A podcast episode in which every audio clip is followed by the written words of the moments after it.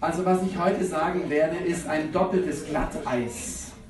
Auf der einen Seite ist es Glatteis, weil ich zu fast 100% dem Mainstream von heute widersprechen werde.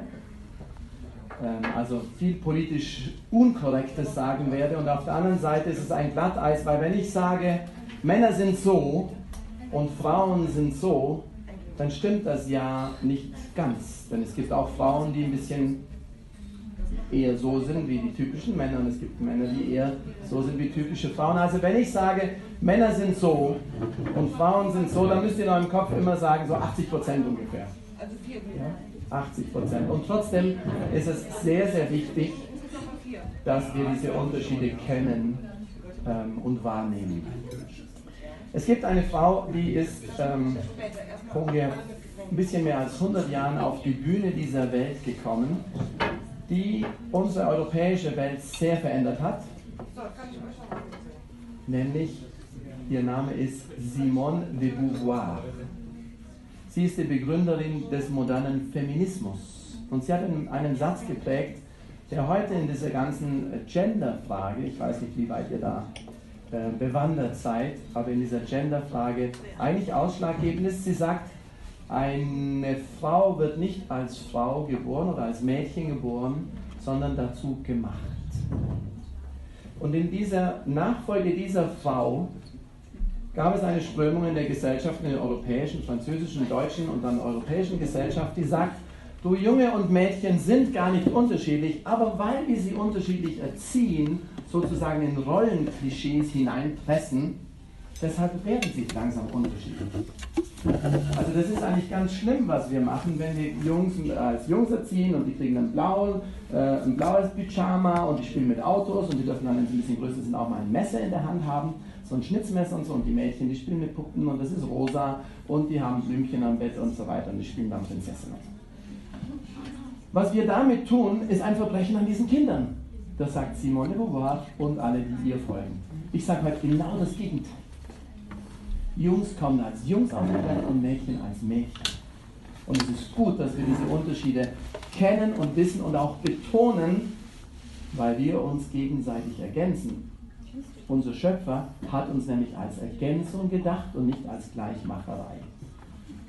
Und das werden wir heute sehen, dass das gar nicht so ideologisch äh, begründbar ist, wie so Simone de Beauvoir und der Feminismus das gemacht haben und heute viele Politiken in den verschiedenen Ländern, sondern dass es da ganz wissenschaftliche äh, Beweise dafür gibt.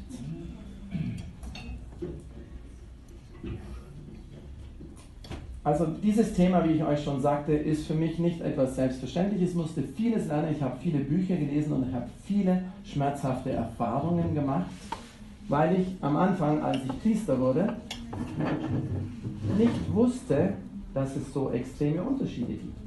Und ich erzähle euch eine meiner ersten Erfahrungen als Priester hier in Deutschland. Ich habe begonnen, mit einer Frau zusammenzuarbeiten in einem Kinderapostolat. Und wir haben uns getroffen, ich fuhr dahin, in meinem männlichen Kopf war natürlich klar, ich fahre dahin zu einer Besprechung. Und diese Besprechung, die hat ein Ziel. Wir wollen etwas erreichen.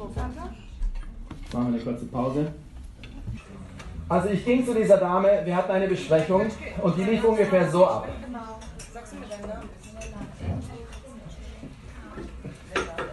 Die Frau begann mir alle ihre Probleme zu erzählen. Und das ging ungefähr eineinhalb Stunden so. Ich habe versucht, meine Ziele durchzubringen. Ich habe versucht, ein Ziel dieses, dieser Besprechung zu erreichen. War total frustriert. Am Ende der Besprechung war ich total fertig, innerlich. Und sie hat mich fast umarmt vor lauter Freude, dass wir so eine gute Besprechung hatten. Ich fuhr nach Hause und dachte, was ist heute schiefgelaufen? Irgendwas passt nicht. Also das war ja total unproduktiv.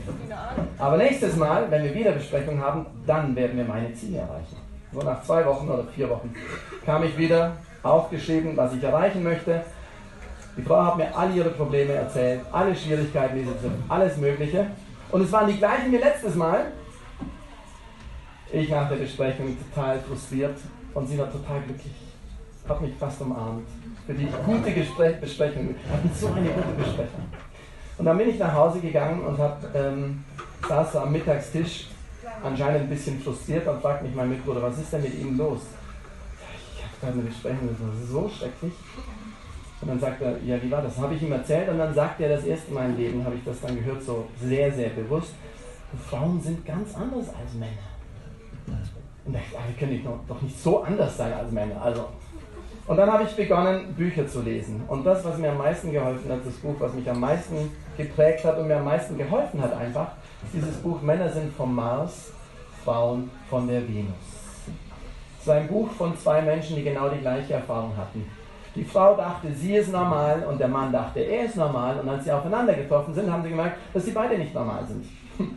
Oder dass sie beide normal sind, aber völlig unterschiedlich. Es gibt ein anderes wunderbares Buch,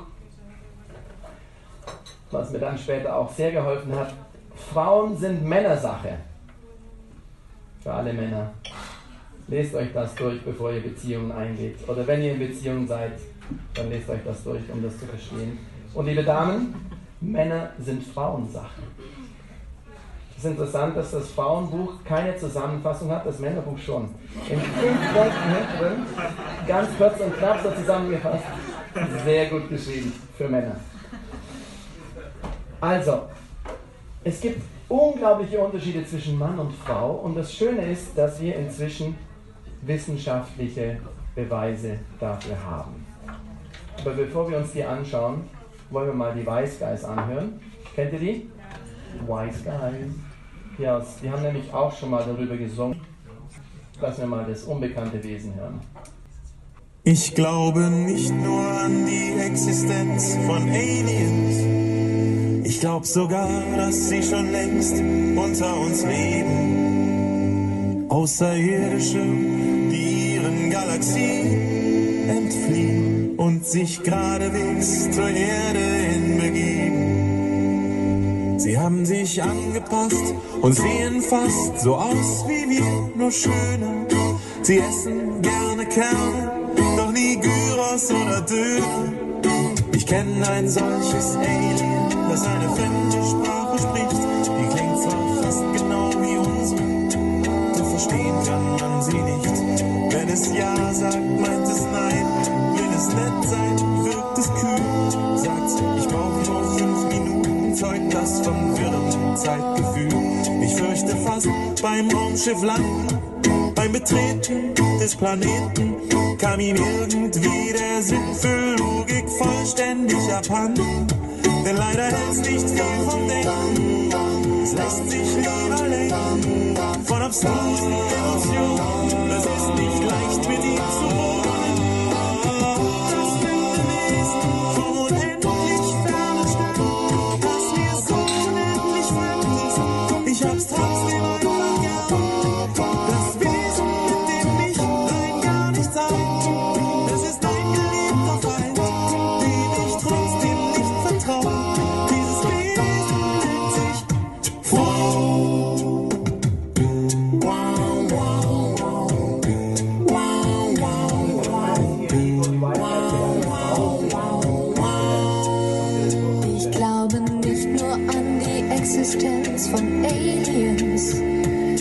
Ich glaube sogar, dass sie schon längst unter uns leben. Aliens, die man verbannte, weil man rechtzeitig erkannte, dass sie immer viel mehr nehmen, als sie geben. Sie haben sich angepasst und wirken fast wie wir, nur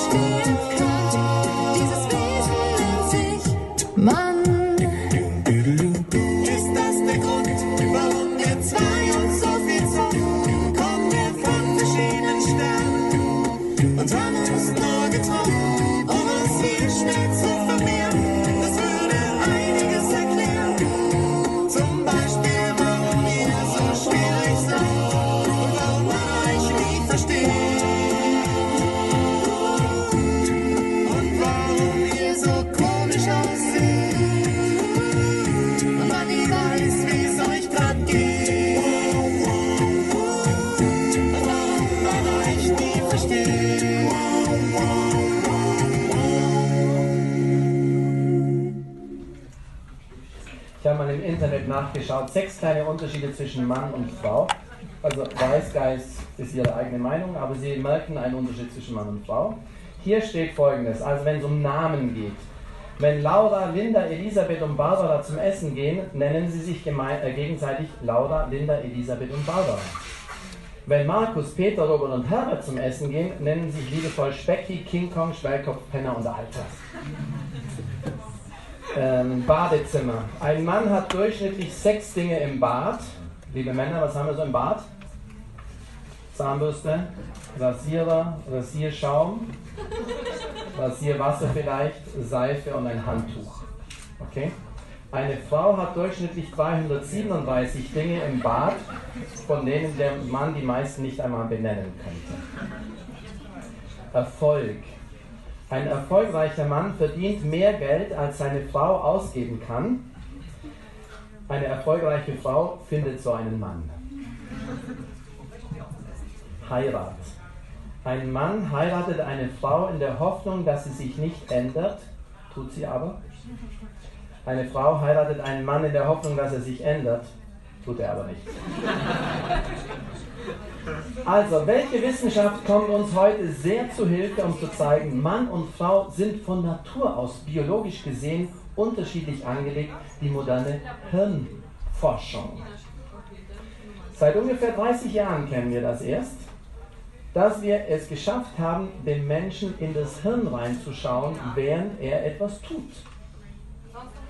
Man nennt das, ich lese das jetzt mal vor, bildgebende Verfahren der funktionellen Magnetkernspintomographie.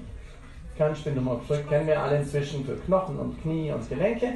Und es gibt eine, die kann ins Gehirn reinschauen oder die Magnetenzophallographie oder die Positronenemissionstomographie. Alle diese Wissenschaften, medizinischen ähm, Bereiche gewähren uns einen Einblick ins Gehirn. Und was stellen wir fest? Dass das männliche und das weibliche Gehirn biologisch unterschiedlich gemacht sind. Sehr interessant. Ein großer äh, Neurologe von der University of California sagt dazu, schon jetzt am Anfang dieser Wissenschaft, das hat er vor einigen Jahren gesagt, zeigen unsere Daten, dass die Gehirne von Männern und Frauen im Allgemeinen verschieden arbeiten. Ich möchte euch ein paar biologische Details geben über den Unterschied zwischen Mann und Frau in der Gehirnstruktur. Gehirnzellen. Männer haben im Durchschnitt ungefähr 23 Milliarden Gehirnzellen. Frauen dagegen haben 4 Milliarden weniger. Die Reaktion der Jungs war eindeutig. Aber dafür ist das Gehirn der Frau um 20% mehr durchblutet und außerdem hat es viel, viel mehr Synapsenverbindungen. Wenn ihr euch dieses Männergehirn vorstellt, zwei Gehirnzellen, dann sind die einfach so miteinander verbunden und dann kommt die nächste und die nächste, und die nächste, dann gibt es noch einen Strang und dann kommt der nächste. Aber die sind nicht zwischeneinander verbunden. Bei der Frau ist es ganz anders. Die sind so. Jede Gehirnzelle ist mit ganz vielen anderen Gehirnzellen verbunden. Äh, Schlagwort Monotasking. Nur eine Sache tun können und mehrere Sachen gleichzeitig tun können. Kann, kann man gleich darauf zu sprechen. Gleichzeitig hat das Gehirn der Frau verbindet die linke und die rechte Gehirnhälfte mit dem sogenannten Corpus callosum, der bei der Frau viel breiter ist als beim Mann. Das heißt, bei uns Männern geht nur eine Information rüber, dann kommt keine zurück. Ich übertreibe ein bisschen, weil es eine Einbahnstraße ist und es braucht Zeit, bis die andere zurückkommt. Es kann eben nur eine Seite arbeiten, während bei der Frau die Information fließt. Deshalb können Frauen ganz viele Dinge gleichzeitig tun und auch Dinge nicht gut auseinanderhalten. wenn es jetzt emotional ist und rational und weil alles ständig fließt. Und beim Mann, der kann oft nur eine Sache tun und versteht das Problem gar nicht, weil er emotional sich nicht im Moment einbringen kann, weil er auf der rationalen Seite ist. Das sind biologische Fakten, liebe Leute, es hat nichts damit zu tun wie, dann lern das doch mal oder sei nicht so emotional, sondern sind biologische Fakten, die sind uns gegeben. Also, die Autobahn und das, das dünne Kabel als Verbindung. Das heißt, wenn ein Mann eine Sache tut, dann wird es schwierig sein, dass er sich auf etwas anderes einlassen kann. Also wenn er am Computer sitzt, wenn ihr mal verheiratet seid oder wer schon verheiratet ist, schade, dass die entgegengesetzten Frauen nicht da haben oder die Ergänzenden, die würden das jetzt vielleicht bestätigen. Wenn ein Mann am Computer sitzt oder an der Zeitung und du versuchst mit ihm zu sprechen, das ist ein unmögliches Unterfangen. Nicht, weil er doof ist, faul ist, äh, irgendwas, sondern weil er beschäftigt ist, sein Gehirn ist äh, besetzt. Er kann nicht anders. Da musst du die Zeitung wegnehmen, musst vorhin hinstellen, schau mir in die Augen, hörst du mir zu? Schatz, hör mir zu, ich muss dir was sagen. Und wenn er dann schaut und du merkst, er ist da und er sagt ja, dann kannst du beginnen, mit ihm zu sprechen. Wenn du es vorher tust, wirst du tausendmal erleben, dass er vor sich hin brummelt, und er hat es gar nicht gecheckt. Es geht nicht in sein Gehirn biologisches Problem. Nicht schlechter, nicht böser Wille.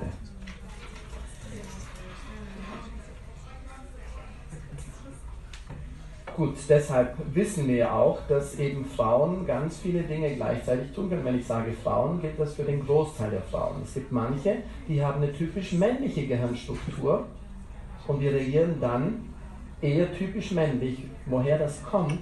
Das Gehirn bildet sich natürlich in den ersten Monaten und es hat ganz viel zu tun mit dem Ausstoß von Testosteron oder Östrogen. Das sind zwei Hormone, die wir beide in uns tragen. Die Frau ganz viel Östrogen normalerweise, der Mann ganz viel Testosteron. Aber wenn eine Frau zum Beispiel in einer Stressphase ist, stößt sie mehr, äh, mehr Testosteron aus. Das ist ein Kampfeshormon. Und wenn in dieser Phase das Gehirn gebildet wird, dann bildet sich ein männlicheres Gehirn.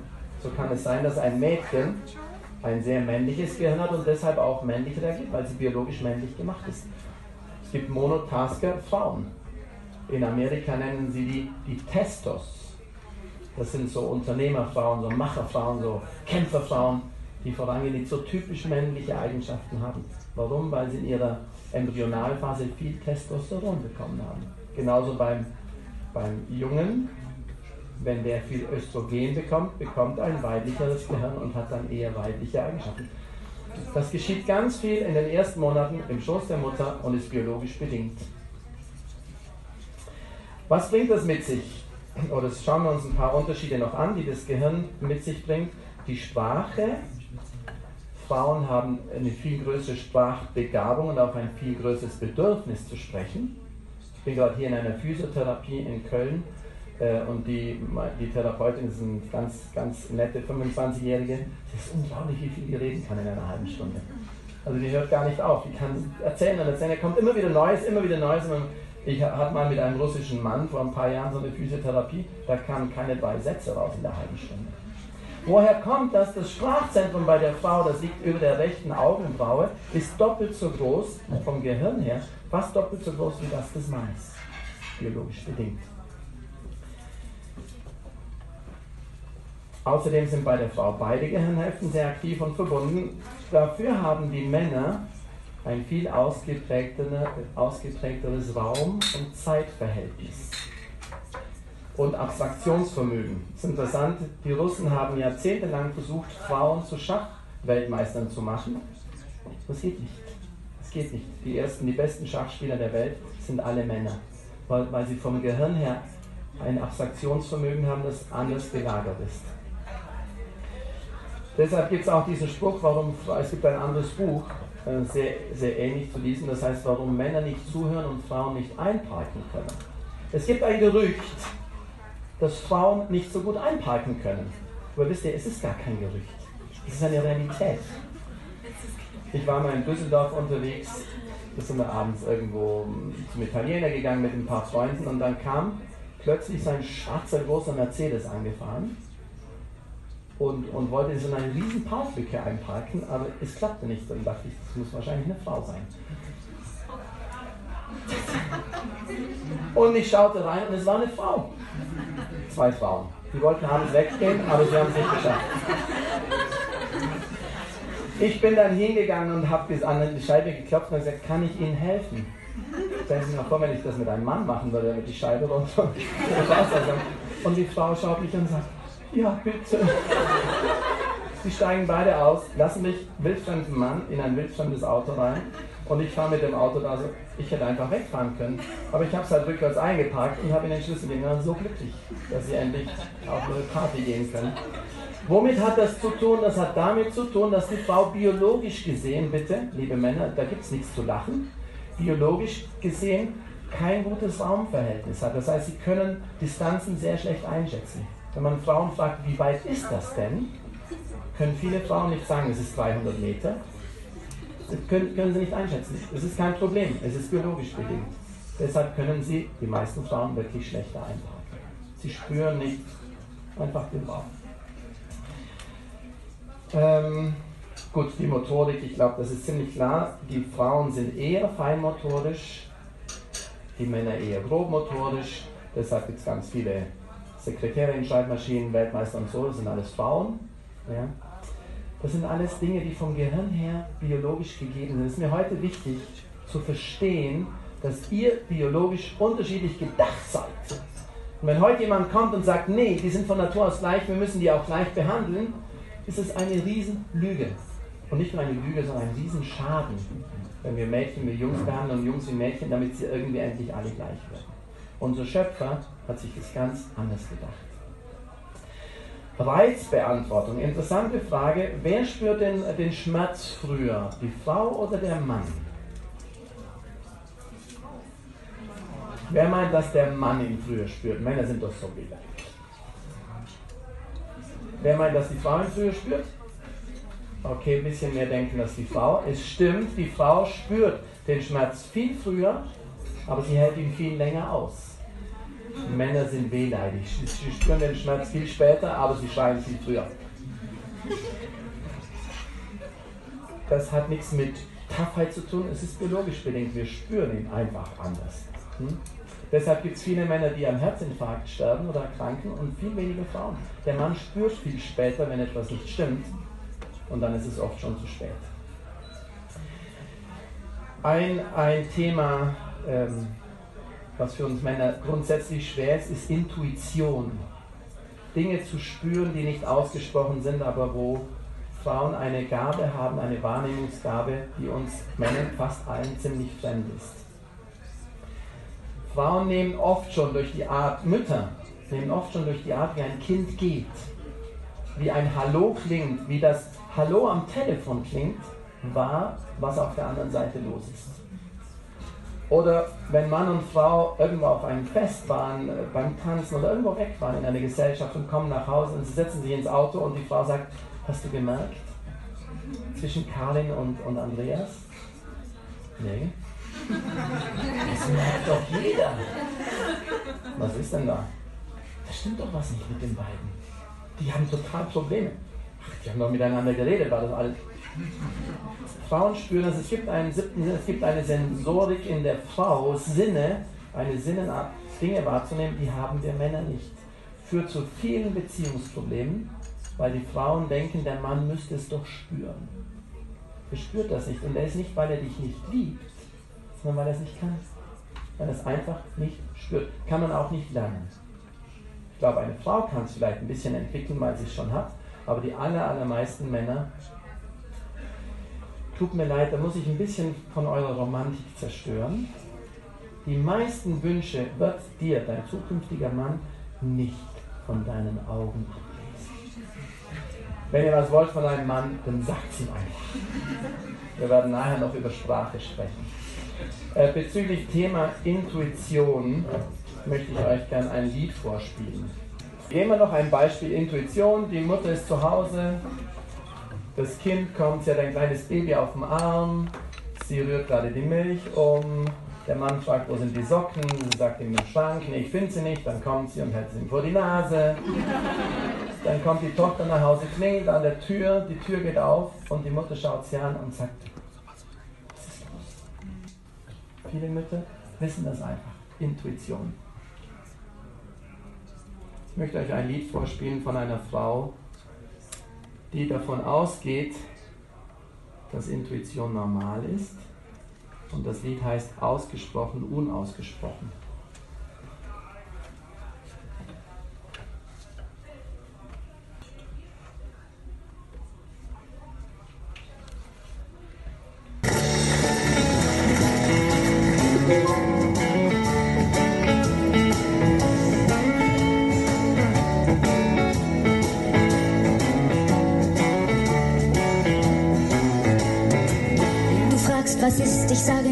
Und ziehe weiter mein Gesicht. Du sagst, dann ist ja alles gut. Ich krieg die Wut, mir kocht das Blut. Hast du den Aufschrei nicht gehört, den meine Körpersprache rührt? Den tiefen Schmerz zwischen den Zeilen, die schwer auf meiner Zunge weilen. Ich bombardiere dich mit Photonen, die meine Aggression betonen. Sie interessiert mich einen Scheiß, diese Millionen von Details. Das alles bleibt ausgesprochen, unausgesprochen. Alles bleibt ausgesprochen, unausgesprochen.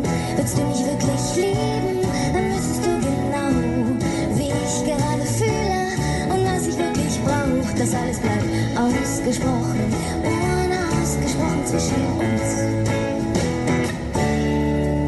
Hab diesen Punkt, der mich berührt, mit viel Missachtung demonstriert, hab überdeutlich nichts gesagt und dir damit mein Leid geklagt, hab dich gewarnt mit keinem Laut, habe auf dein Feingefühl gebaut. Du musst doch wissen, wenn ich schweig, dann ist das auch ein Fingerzeig. Jeder sieht doch weit und breit, wie dieser Blick zum Himmel schreit. Das hast du alles nicht gehört, bist du denn wahrnehmungsgestört? Das alles bleibt ausgesprochen, unausgesprochen, alles bleibt ausgesprochen, unausgesprochen. Willst du mich wirklich lieben,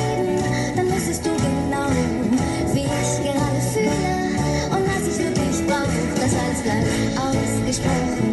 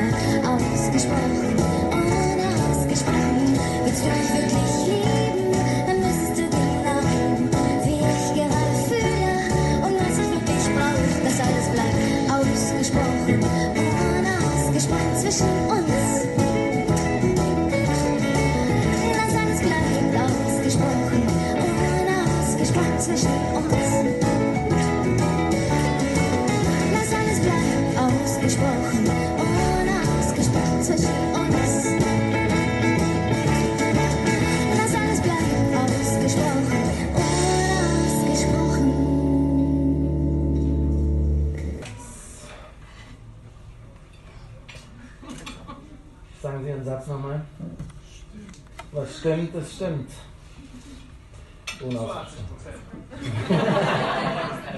Spricht ein Mann, der eine Frau an seiner Seite hat, seit vielen Jahren. Da können wir nachher auch Fragen stellen, wenn ihr wollt. Also, wir sagen jetzt mal ein kurzes Fazit. Wir können noch über Aggressionen sprechen, wie Männer mit Aggressionen umgehen und Frauen. Die Männer tun das ähm, durch Konfrontation normalerweise und die Frauen durch äh, verbal. Bei Frauen wird darüber gesprochen und bei Männern wird gekämpft, um zu schauen, wer ist der, äh, der Leitwolf und wer ordnet sich unter und dann stimmt die Hierarchie und dann passt das. Das ist für zukünftige Mütter ganz wichtig. Ich arbeite ganz viel mit Jungs. Seit 25 Jahren mache ich Camps mit Jungs und ich merke, dass viele Mütter ihre Jungs nicht richtig anpacken können, weil sie immer denken, dass was der Junge tut, ist schlecht.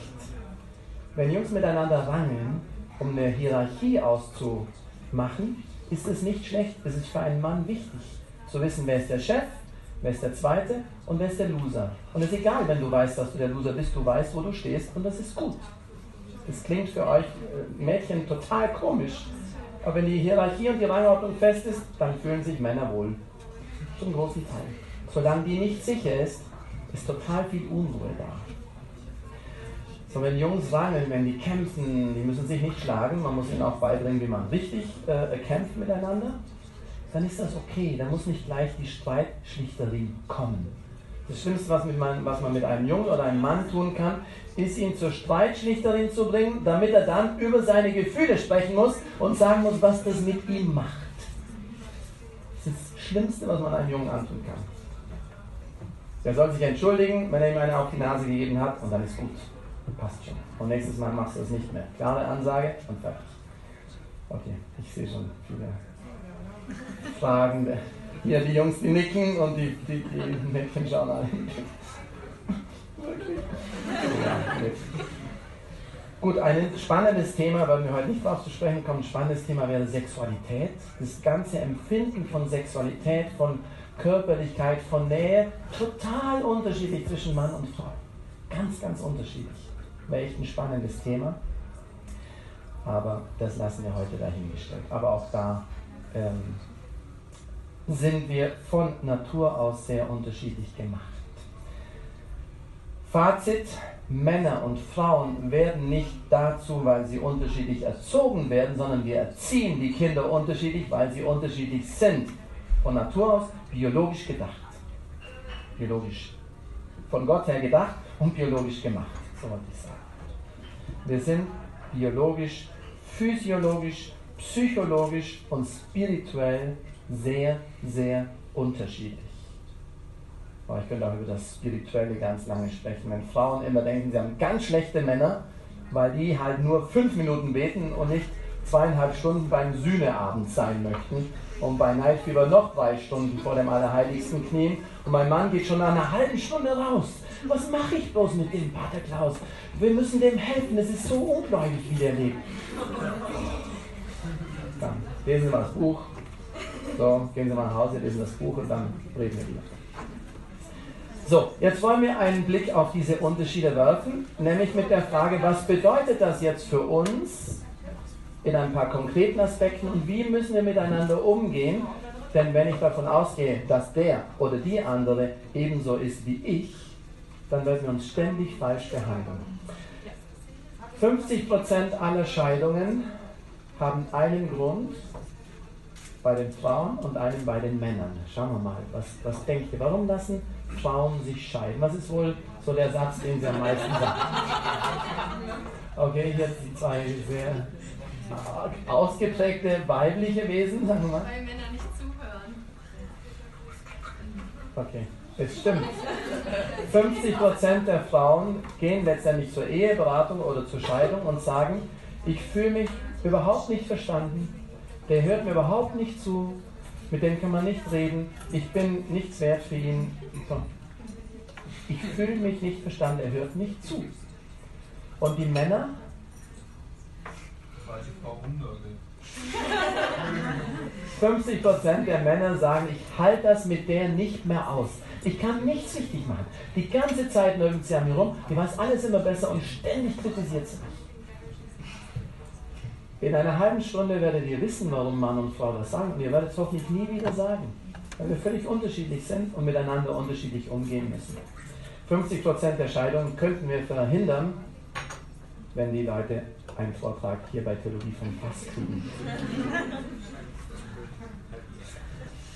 Das äh, klingt lustig, aber es ist wirklich so. Ich habe Ehen gesehen, die auseinandergegangen sind, wo du sagst, das ist so dumm, von beiden Seiten. Aber gut. Also, schauen wir uns vier, drei, vier, fünf Punkte an, je nachdem, wie weit wir kommen. Der erste Punkt, ganz, ganz wichtig, extrem wichtig, ist die Frage, wie, wann und wie fühlt sich ein Mann gut und wann fühlt sich eine Frau gut. Man nennt das den Wertschöpfungsfaktor.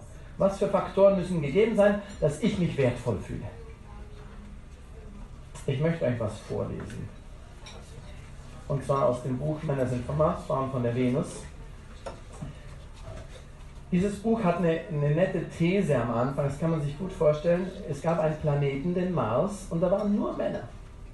Und auf dem Planeten war alles gut, es war alles geordnet, es gab Hierarchie, es gab Verantwortung, jeder hatte einen, einen Anzug, einen, äh, irgendwas, wo seine Kompetenzen drauf waren. Ich bin der Oberfeuerwehrmann und ich bin der Oberchef und ich bin der Polizist und ich bin alles. Und es war alles total super Das, die haben dort wissenschaftlich geforscht und haben Erfindungen gemacht und alles mögliche. Das war toll.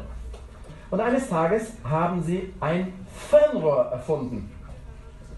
Und dann haben sie so im Weltall rumgeschaut und haben einen Planeten entdeckt. Und es gab Wesen auf diesem Planeten, die waren dem Mann irgendwie ähnlich, aber irgendwie ganz anders auch. Viel schöner, die hatten tolle farbige Kleider und Gewänder an und so. Ganz toll. Und die Männer haben da hingeschaut und gesagt, wow, faszinierend. Schaut mal, was für wunderschöne Wesen es dort gibt. Mars und Venus, total unterschiedlich. Die saßen zusammen dort, die haben miteinander geredet, die Frauen, die, die Venusianerinnen, die haben sich gegenseitig geliebt, haben Einheit geschaffen, Familie gebildet, es war alles wunderschön. Und dann haben die Männer gesagt, wir müssen die zu uns rüberholen, die sind toll.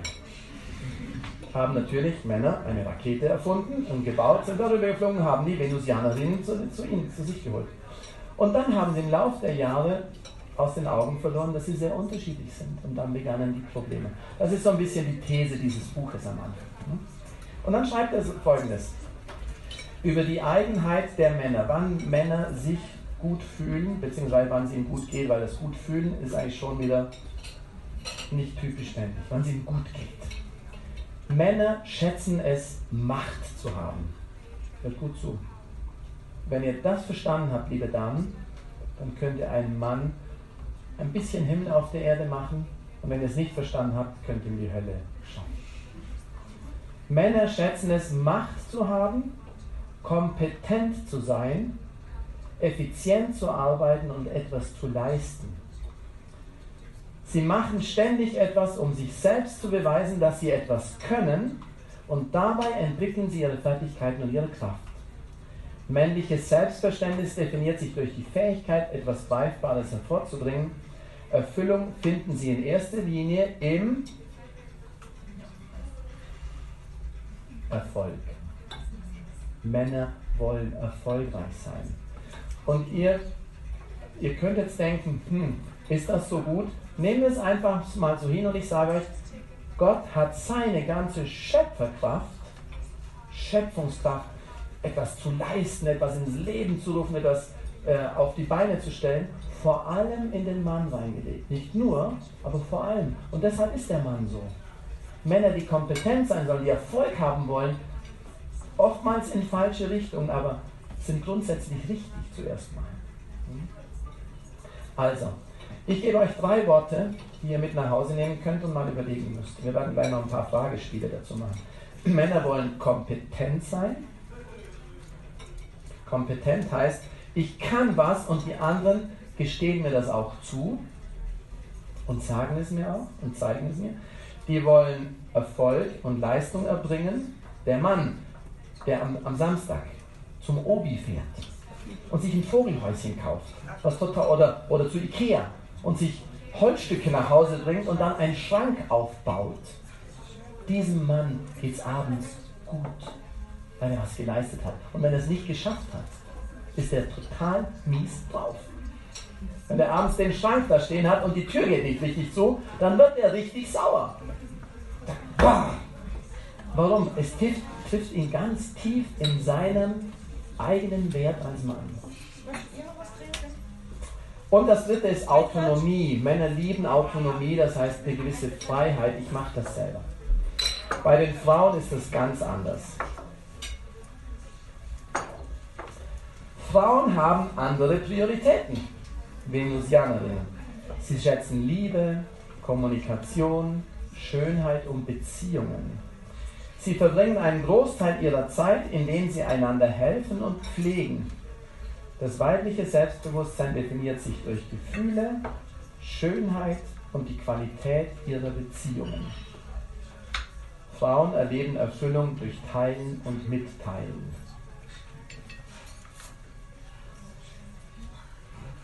Liebe Frauen, bei den Männern, wenn ich das lese, sage ich immer in mir drin, genau, genau, genau aber ich kann es nicht als Frau sagen, weil ich keine bin. Würdet ihr das so stehen lassen, so? Dass das schon, wenn meine Beziehungen mit anderen nicht stimmen, dann geht es mir richtig schlecht? Wenn unsere Beziehungen mit anderen nicht stimmen und das Vogelhäuschen steht trotzdem? Alles okay, oder? Und schaut mal, liebe Frauen, jetzt möchte ich euch was sagen. Ich sage ein bisschen was Gemeines. Wenn zu dir jemand sagt, hey, du bist richtig fett geworden, das, was du jetzt fühlst, das fühlt ein Mann, wenn du ihm seine Kompetenz absprichst.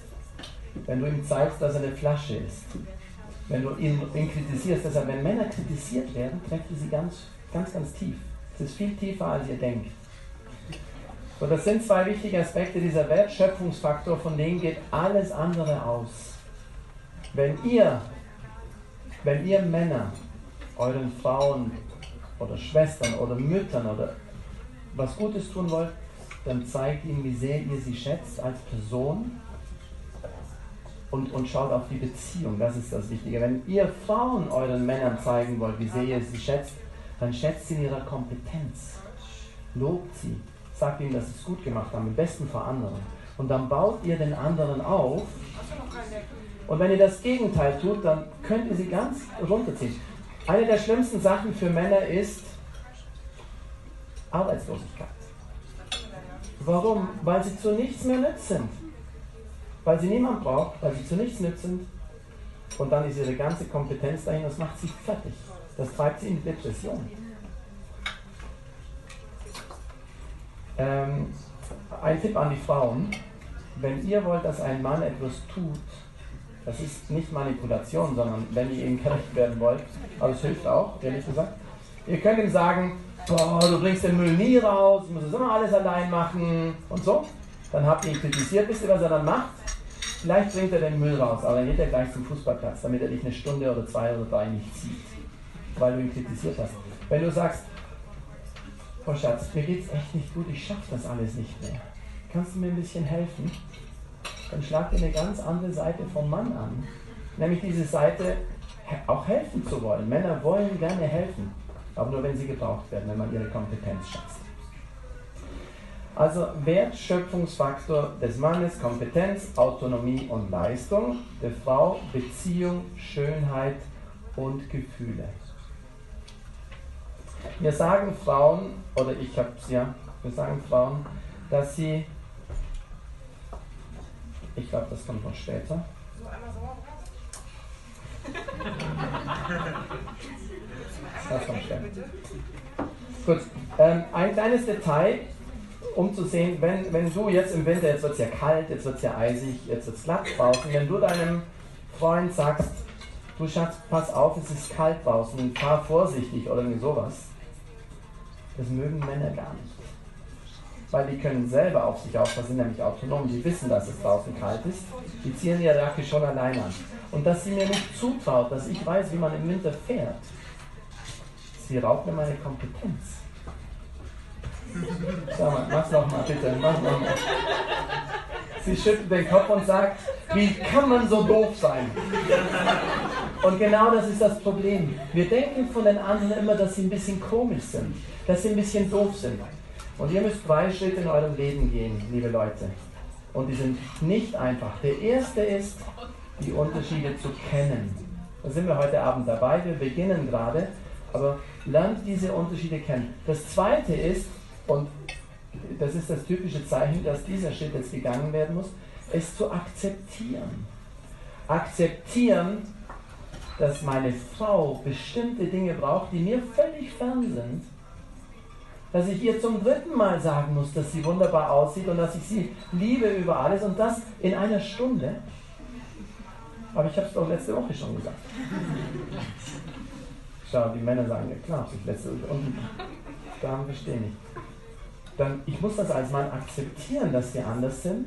Und dann muss ich jetzt als drittes, das ist das Schwerste, leben. Wenn ihr nicht diese drei Schritte geht, dann werdet ihr im Leben viele Probleme haben. Viele scheitern am zweiten Schritt, zu akzeptieren, dass die anderen anders sind, anders denken, anders fühlen. Alles. Okay. Das heißt? Schaut mal, liebe Männer, wenn ihr eurer Frau sagt oder eurer Freundin, du pass auf, es ist kalt draußen, zieh dich warm an und fahr vorsichtig, dann fühlt sich eine Frau geschmeichelt. Warum? Weil er sich um mich kümmert. Er sorgt sich um mich. Ist ja logisch. Mal ein schönes Beispiel. Meine Frau hat die ersten Jahre in unserer Ehe immer gesagt, sag mir mal zehn Dinge, warum du mich liebst. Don't do that. Ich kann euch sagen, warum wir unseren FC lieben. Aber fragt nicht solche Dinge. Okay. Wie gesagt, es wird nachher spannend. Ich glaube, Sie nehmen die Mikrofone in die Hand. Gut, ein zweites, zweiter wichtiger Aspekt, und das sind ganz fundamentale und eigentlich leicht zu lernende Aspekte, die man gut anwenden kann. Zweiter Aspekt ist der Umgang mit Problemen. Wie gehen Männer mit Problemen um? Wie gehen Frauen mit Problemen? Völlig unterschiedlich. Schaut mal, das könnt ihr auch jetzt schon langsam ab, äh, ableiten. Ihr, ich frage jetzt mal die Frauen hier. Hier ist die Frauenriege so mehr oder weniger versammelt. Gehen wir mit rein. Wenn ein Mann ein Problem hat, was ist denn sein Problem mit dem Problem? Männer sind nämlich kompetent eigentlich. Aber wenn er ein Problem hat, was passiert denn in ihm, wenn er das Problem hat? Er muss, es kratzt an seiner Kompetenz, das ist das Problem. Und das möchten Männer nicht, weil durch die Kompetenz sind sie stark. Sie ist ihr Selbstwertgefühl. Wollen das Problem lösen und wenn sie es nicht schaffen, Genau. Also ein Mann wird normalerweise nicht über sein Problem sprechen wollen, weil es seine Kompetenz untergräbt. Wenn Männer ein Problem haben, verziehen sie sich in ihre innere Höhle. Das kann ihr Zimmer sein, das kann ihre Werkstatt unten sein, das Musikzimmer oder einfach irgendwas, wo sie allein sind. Und dann lösen sie ihr Problem innerlich und wenn es gelöst ist, gibt es kein Problem mehr. Das heißt, Männer sprechen am liebsten nicht über ihre Probleme. Weder wenn sie es haben, noch nachher. Denn nachher ist es gelöst, da muss ich nicht mehr drüber sprechen. Und vorher möchte ich nicht drüber sprechen, weil ich ein Problem habe. Wenn ein Mann kommt und jemand anderen um Hilfe bittet, weil er ein Problem hat, dann ist er ganz, ganz, ganz, ganz weit, oder ich möchte nicht sagen ganz tief gefallen, aber dann geht es ihm wirklich nicht gut. Er kommt damit nicht klar. Er hat es bestimmt schon Tage, Wochen, Monate lang vorher probiert. Männer werden nicht gleich über ihre Probleme sprechen. Wenn ihr Frauen anfangt und sagt, Schatz, was ist los? Irgendwas stimmt doch nicht mit dir. Und dann sagt er, was sagt er? Nee, passt schon. Und ihr mit eurer Wahnsinnsintuition spürt total, dass es überhaupt nicht passt. Und dann fangt ihr an, an ihn rumzubohren. Wisst ihr, was ihr tut? Ihr vergewaltigt ihn seelisch. Ja. Ihr tut ihm so weh und er wird euch nicht sagen, was, er, was, was ihr wollt. Und wenn ihr weiterbohrt, wird er irgendwann mal sagen, jetzt lass mich endlich in Ruhe. Das ist wie Vergewaltigung. Ihr zieht was raus aus ihm, was ihm total weht. Das möchte er für sich behalten. Wenn Männer ein Problem haben, das ist total schwer für Frauen. Und ihr spürt es, der beste Tipp, den ich in einem dieser Bücher gelesen habe, rede mit einer Freundin und lasst ihn gehen. Total gegen euer Gefühl, weil ihr wollt ja. Äh, Männer brauchen ihre Ruhe und irgendwann ist gut und dann passt. Dann muss man als Frau ziemlich cool werden im Laufe der Jahre. So, wenn eine Frau ein Problem hat, was machen denn Frauen, wenn sie ein Problem haben? Wir reden natürlich, ist doch klar. Die Männer sagen immer, Hä? reden? Und alle Frauen sagen, ja klar, wir rufen die Freundin an, wir reden mit irgendjemandem. Ich muss doch mit jemandem darüber reden. Und wir, ihr denkt dann, dass die Männer das auch müssen. Müssen sie aber nicht. Und die Männer denken, oh, man kann ihre Probleme nicht alleine lösen. Schaut mal, wir haben einen Riesenkonflikt. Frauen, wenn sie ein Problem haben, reden mit jemandem darüber. Warum?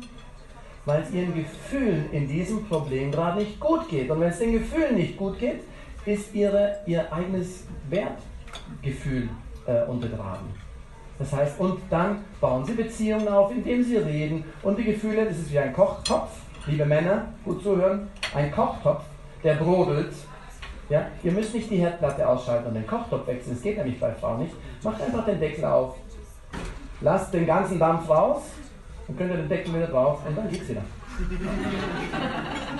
Wenn eine Frau über ihre Probleme gesprochen hat, dann ist das schon mal zum Großteil geregelt. Das allermeiste ist gut. Mir hat jemand zugehört. Ich fühle mich verstanden. Ich bin in meinem, in meinem Wertschöpfungsfaktor. Ich bin geschätzt. Ich habe Beziehungen aufgebaut. Es ist alles gut. Jetzt muss sie nur noch sagen, meine Freundin, du siehst heute wirklich wunderbar aus. Und dann ist alles gut. Ah. Beziehungen Gefühle, Schönheit. Männer sind, nicht wegschauen, Kompetenz, Erfolg und Leistung und Autonomie. Also Frauen sprechen und müssen über ihre Probleme meistens sprechen, Männer wollen meistens nicht. Was ist gut? Das ist ja ein Problem. Der Mann kommt nach Hause mit einem Problem, die Frau spürt aber er möchte nicht darüber sprechen, dann hat die Frau nämlich ein Problem. Und mit dem Mann kann sie nicht sprechen, weil er gerade weg ist, weil er sein Problem gerade löst. Was ist die Lösung? Frauen müssen lernen, dem Mann äh, ein bisschen Freiraum zu geben und zurückzustehen ein bisschen. Und die Männer müssen lernen zu reden. Ihr müsst lernen, ein bisschen mehr zu reden, als das, was ihr normalerweise tun würdet. Wäre schön, wenn deine Freundin jetzt da wäre, würde ich jetzt gerne mal hören. Aber Abri redet eh ziemlich gerne, oder? Oh, über Probleme vielleicht nicht unbedingt. Gut, das ist der Umgang mit Problemen. Männer ziehen sich zurück und lösen sie. Frauen wollen Beziehungen aufbauen, wollen durchschauen. Liebe Männer, oftmals ist nicht das Problem das Problem, sondern das Gefühl, das sich bei der Frau einstellt. Ja, also kommt nicht gleich mit Lösungen. Das Problem doch gelöst, ist alles klar. Zukunft repariert, kein Wasser mehr, alles gut. Ist überhaupt nicht da. Die Frau möchte drüber reden. Und die Sorgen, die sie hat und wie sie fühlt und so, die möchte drüber reden. Männer, kommt nicht sofort mit einer Lösung der Probleme, okay? Hört zuerst mal zu. Und wenn ihr gut zugehört habt und wenn ihr lange da wart und wenn ihr wieder ein Lächeln auf den Lippen eurer Freundin, eurer Frau, eurer Schwester, eurer Mutter habt, dann könnt ihr gehen und das Problem lösen. Vielleicht ist es gar kein Problem mehr. Okay. Gut. Ein dritter Aspekt ist die Sprache. Kommunikation und Sprache. Wir kommen noch, machen noch das Innenleben und die Gefühle und dann sind wir durch.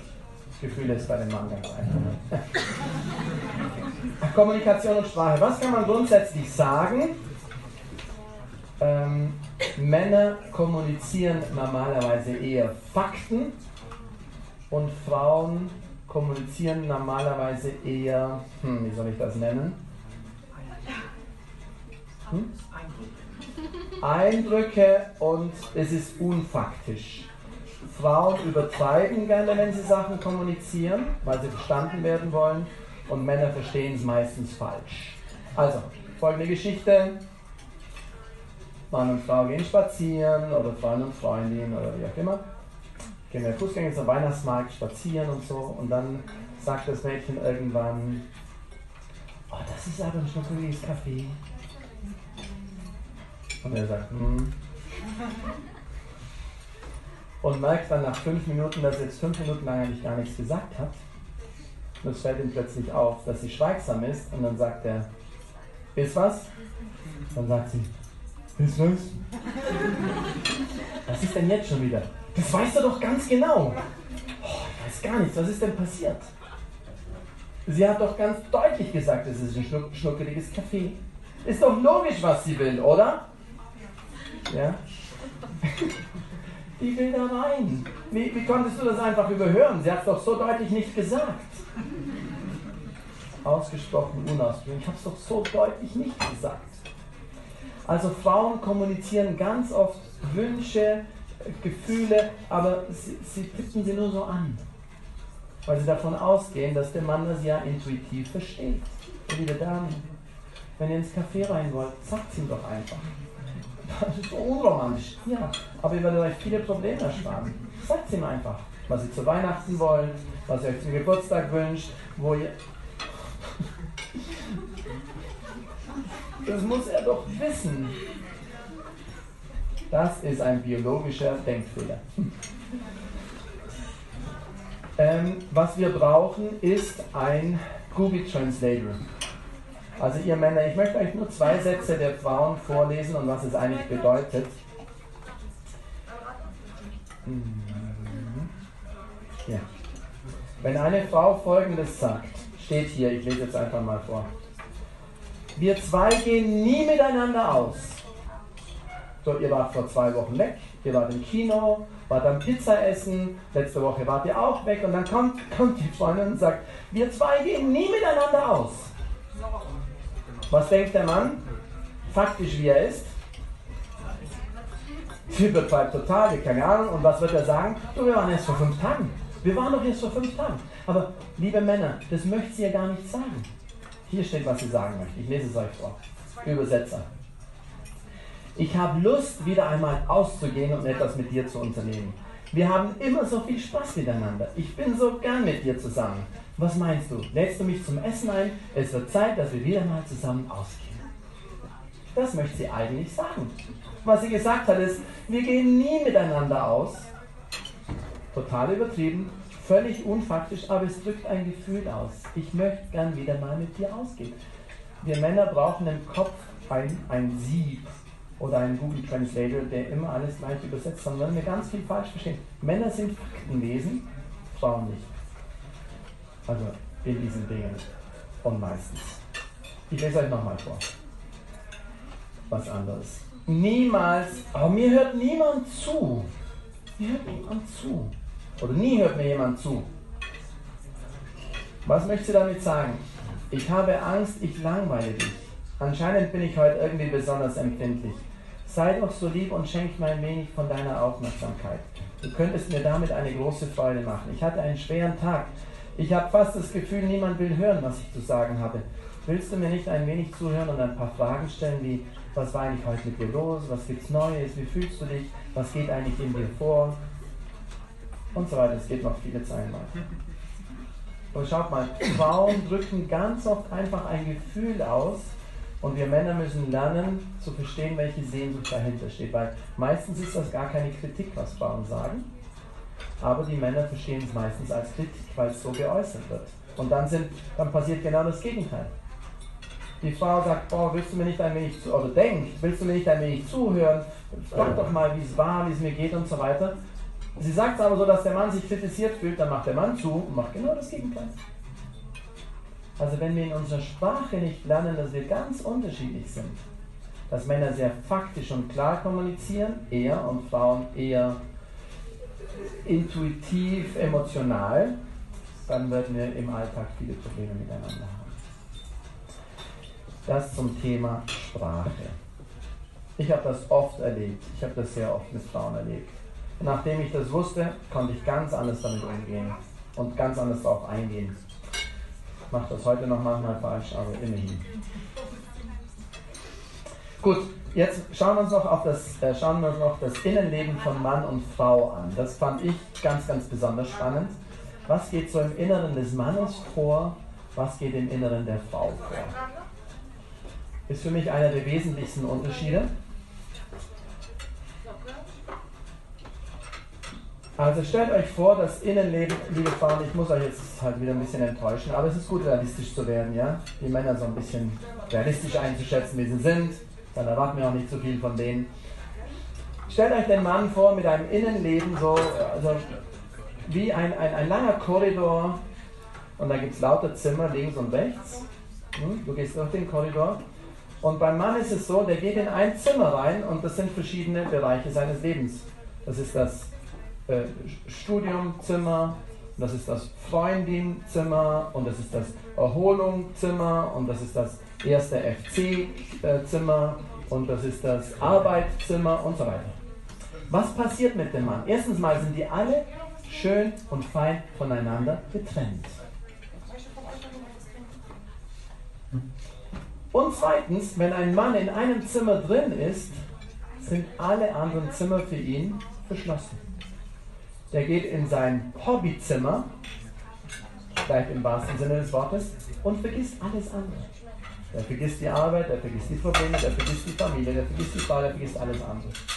Er geht in sein Familienzimmer und dann möchte er nicht über die Arbeit sprechen und über all diese anderen Dinge, sondern dann ist er einfach da.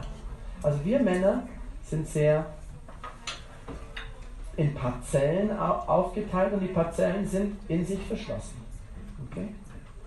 Ich habe das äh, interessant, eine Frau hat mir mal erzählt, mein Mann ist auf einer Segeltour, so irgendwie im, im, im ich weiß gar nicht auf in welchem Ozean, also richtig so zwei, drei Wochen über die großen Meere. Der hat sich noch keinmal gemeldet. Und sie war, für sie war es total schwer. Ich habe gesagt, schauen Sie, das beim Segeln. Ich meine, der hat was zu tun. Der ist gerade in einem Zimmer drin. Der ist da total, total fasziniert von dieser Welt da draußen. Der segelt sein Kopf ist ganz woanders. Du, die Tür ist verschlossen für ihn. Der ist gerade nicht da. Also wenn euch euer Freund mal ewig nicht zurückruft. Der hat schon drei Stunden lang nicht zurückgerufen. Und ich habe ihm schon vier WhatsApp-Nachrichten geschickt. Und wahrscheinlich tut er gerade irgendwas und ist beschäftigt. Das hat nichts mit Liebe zu tun, das hat einfach mit der Tatsache zu tun, dass er gerade woanders ist. Hm? Die Frauen hingegen sind ganz anders. Das beste Bild für mich als Mann, das hat mir eine Frau so beschrieben, mir sind, stellt euch vor, ein, ein Computer, ein Bildschirm mit, mit Touchscreen und da laufen 27 Programme, alle gleichzeitig. Und wenn du da irgendwas berührst, poppt hier was ab und da was und es kommt das auf und alles mögliche. Und es ist alles, alles irgendwie ständig da. Wir sind ein großes Wohnzimmer, wo alles präsent ist. Und du musst es nur ganz leicht berühren, dann kommt es wieder. Als ich das gehört habe und versucht habe, darüber nachzudenken, dachte ich, wow, jetzt verstehe ich so einige Sachen. Warum nennen wir Frauen nachtragend? Weil die so Sätze sagen können wie, wisst ihr, liebe Männer, was da passiert? Ihr habt gerade einen Button gedrückt, der hat so gemacht. Und dann kommt für die Frau ein Erlebnis zurück, das war vor sieben oder acht Jahren oder vor 20. Und dann sagt sie, das hast du damals schon so gemacht. Damals vor sieben Jahren hast, bist du auch schon an den Kaffee mit mir vorbeigegangen. Und jetzt schon wieder. Und du weißt gar nicht mehr, was vor sieben Jahren war. Aber Frauen sind vom Innenleben ganz anders. Die irgendwie, mir haben Frauen gesagt, die Sachen sind nie erledigt. Also so Sachen abschließen und weglegen und vergessen, ist in vielen schwer. Für uns Männer total einfach. Total einfach. Deshalb sind Frauen vielleicht auch enttäuscht, weil er sich schon gar nicht mehr daran erinnert, was vor drei Wochen passiert ist. Hm? Aber dieses Innenleben, dann habe ich gesagt äh, zu den Frauen, nee, Frauen haben gefragt, was macht ihr beim Joggen, wir Männer? Was machen wir Männer beim Joggen? Äh, nichts, genau, wir joggen und wir konzentrieren uns höchstens also auf eine Sache, auf den Atem. Und was denkt ihr, wenn ihr joggt? Wisst ihr, was, es ist das genialste Zimmer, was wir Männer haben? Es ist das Nichtszimmer. Es gibt in uns ein Zimmer, da können wir reingehen, da ist nichts drin. Da sind wir die glücklichsten Menschen, wenn wir mal eine halbe Stunde im Nichtszimmer sein können. Einfach so. Und wir waren im Nichts, einfach im Nirvana. Ich wohne in einer Senf, in, einem, in einer, hinter uns ist eine Fabrik und da kommen immer die großen Lastwagen angefahren. Das ist genial, wie die, wie die Männer, es sind nur Männer, die Lastwagenfahrer, wie die mit einem langen Lastwagen, einem langen Anhänger perfekt rückwärts einparken da. Und dann werden die Wagen beladen, das kann mal eine Stunde oder zwei Stunden dauern, je nachdem wie die Produktion läuft. Da gibt es Männer, die stehen einfach so auf dem Parkplatz. So. Und dann denkst du, was macht der? Was macht der gerade? So inzwischen weiß ich, was der macht. Der ist in seinem Nichtszimmer. Ist einfach nur glücklich in seinem Nichtszimmer. Und dann irgendwann wird er rausgeholt und dann, und dann fährt er wieder nach Hause. Herrlich. Gut, also. Ich habe ein, ein persönliches Erlebnis mit, ähm, wie unterschiedlich Männer und Frauen reagieren. Ich habe mit 17 Jahren, als ich 17 Jahre einen, einen Bruder verloren bei einem Verkehrsunfall. Der war 21.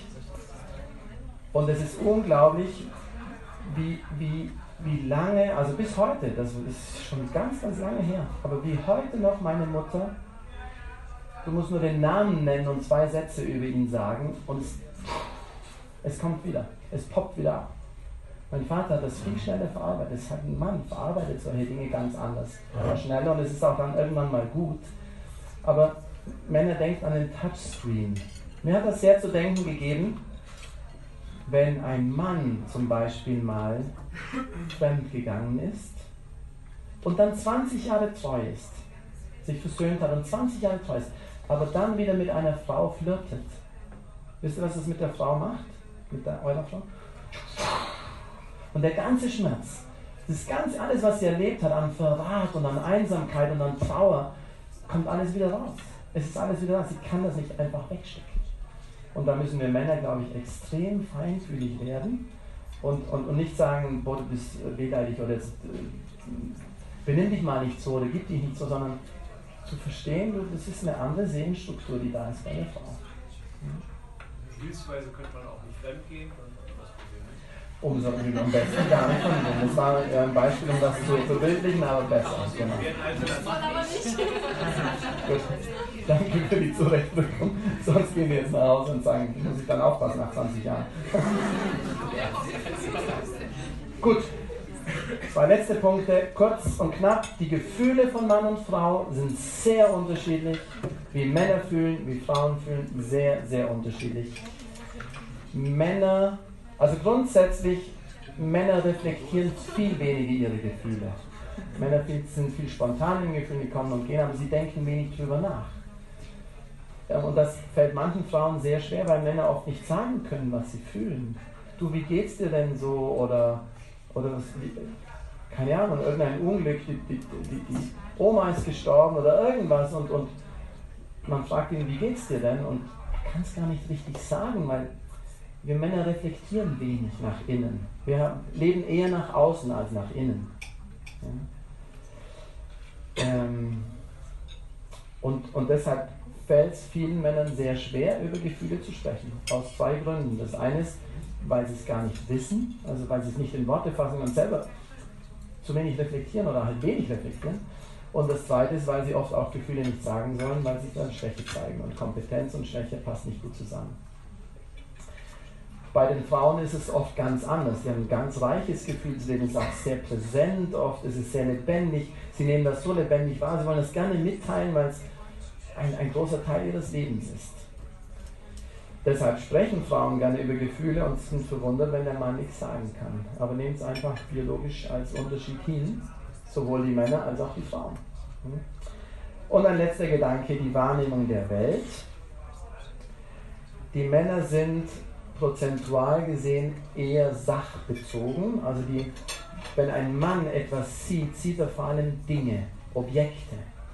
Klingt jetzt ein bisschen, ein bisschen hart, aber er sieht eher Elemente. Den Baum, das Auto, die Frau, da komme ich gleich noch drauf zu sprechen. Er sieht die Frau zuerst mal als Objekt, weil wir sind sachbezogene Wesen. Ja? Und erst dann später kann und muss er lernen, dass eine Frau eine Person ist und dass man mit ihr respektvoll umgehen muss. Es ist ein Prozess im Mann, den hat er nicht automatisch. Liebe Frauen, passt auf. Wenn ihr euch kleidet, passt auf und denkt, der Mann schaut nicht darauf, ob ihr schön seid, der sieht zuerst mal ein Objekt und muss dann äh, nachdenken und sagen, Moment, wie muss ich diese Dame anschauen? So, ja? Also das ist das Sachbezogene. Zuerst mal eine Sache.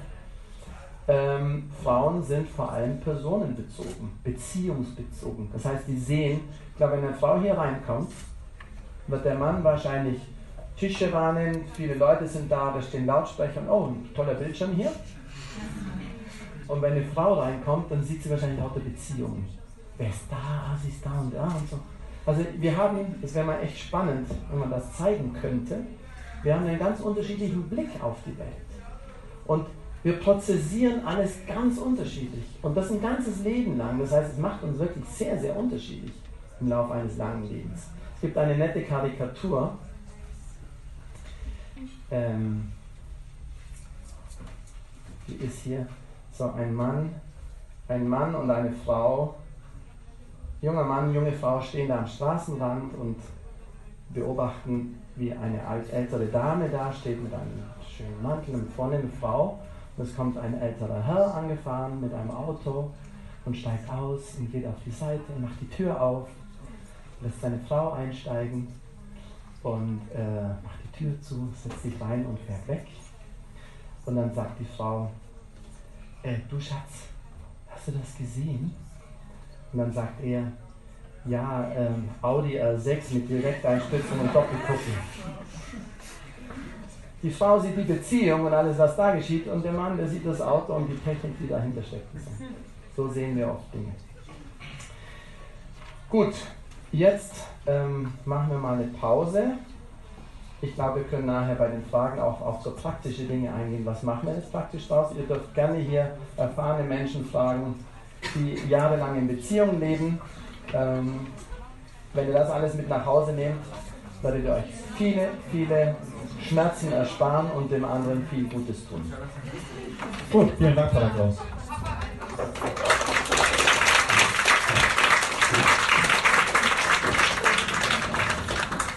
Ich hoffe, ihr habt euch gut ausgetauscht und da schon die erste Frage. Eine Frage.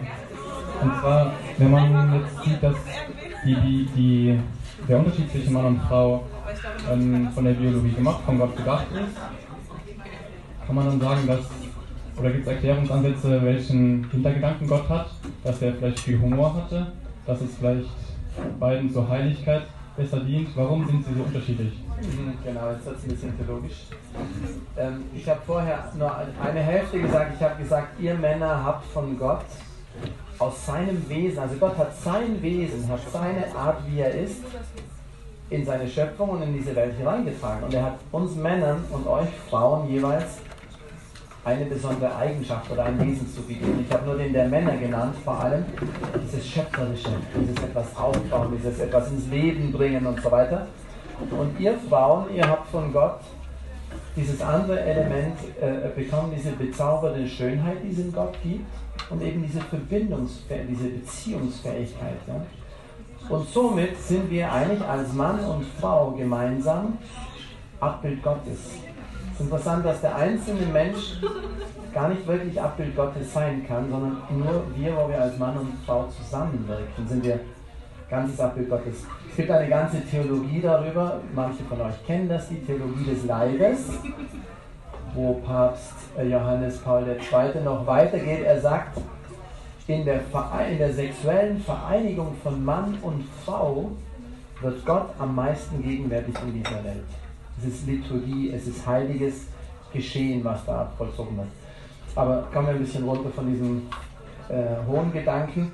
Wir spiegeln je nach unserer Eigenart Gott wieder in der Welt und es ist unsere Gabe für die Welt, die wir der Welt schenken. Und gleichzeitig ist es eine Erfahrung in dieser Unterschiedlichkeit, dass die total schwierig ist.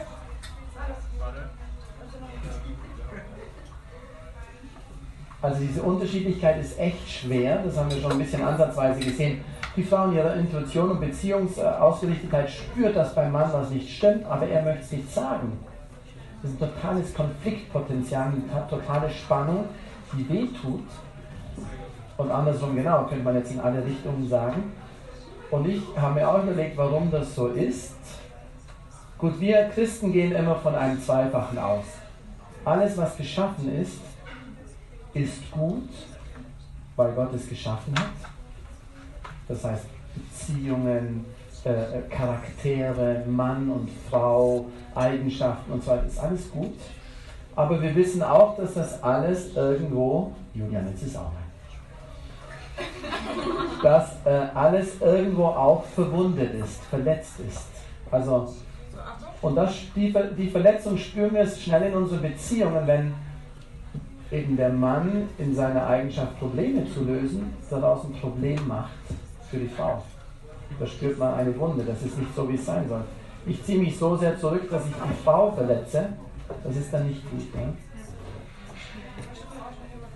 Also alles ist gut geschaffen, aber es ist gleichzeitig verletzt. Und jetzt kommt die, äh, die Antwort Gottes, ist eben genau die Unterschiedlichkeit, weil die uns wieder langsam aus uns rauszieht. Das heißt, die Frau muss durch den Mann bestimmte Dinge erlernen, die sie verloren hat oder noch nicht hat. Und der Mann muss durch den Umgang mit der Frau bestimmte Dinge lernen, die er nicht hat.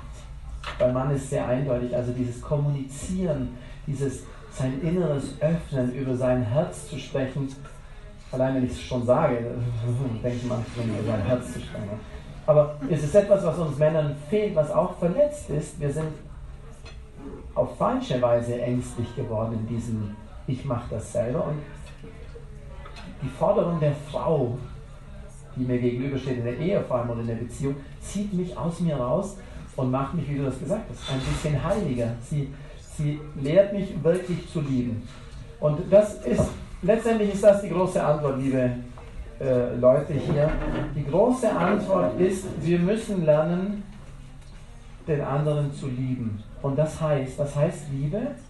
Liebe heißt dem anderen das zu geben, was er oder sie braucht. Das ist Definition von Liebe im christlichen Sinn. Ich gebe dem anderen, was er oder sie braucht. So, was heißt das für dich, Mann? Wenn du nach Hause kommst und ein Problem hast und keinen Bock hast, mit deiner Frau zu sprechen, Wenn du sie liebst, wirst du langsam lernen, doch zu kommunizieren, obwohl es dir schwerfällt. Weil du ihr nicht das gibst, was du jetzt geben möchtest, sondern du gibst ihr das, was sie jetzt braucht. Du Frau, wenn dein Mann mit einem Problem nach Hause kommt, dann gib ihm nicht in erster Linie deine Zuneigung und deine, dein Interesse an seinem Problem, sondern frag dich, was er braucht. Und wenn er Freiheit braucht und wenn er Zurückgezogenheit braucht, dann schenk sie ihm. Das tut dir weh als Frau, aber es hilft dir, ihn wirklich zu lieben, lieben zu lernen. Es tut dir weh als Mann zu kommunizieren, wenn du nicht möchtest, aber es hilft dir, deine Frau zu lieben. Letztlich ist die wahre Liebe dann das, was uns auch als Mann und Frau am schönsten macht.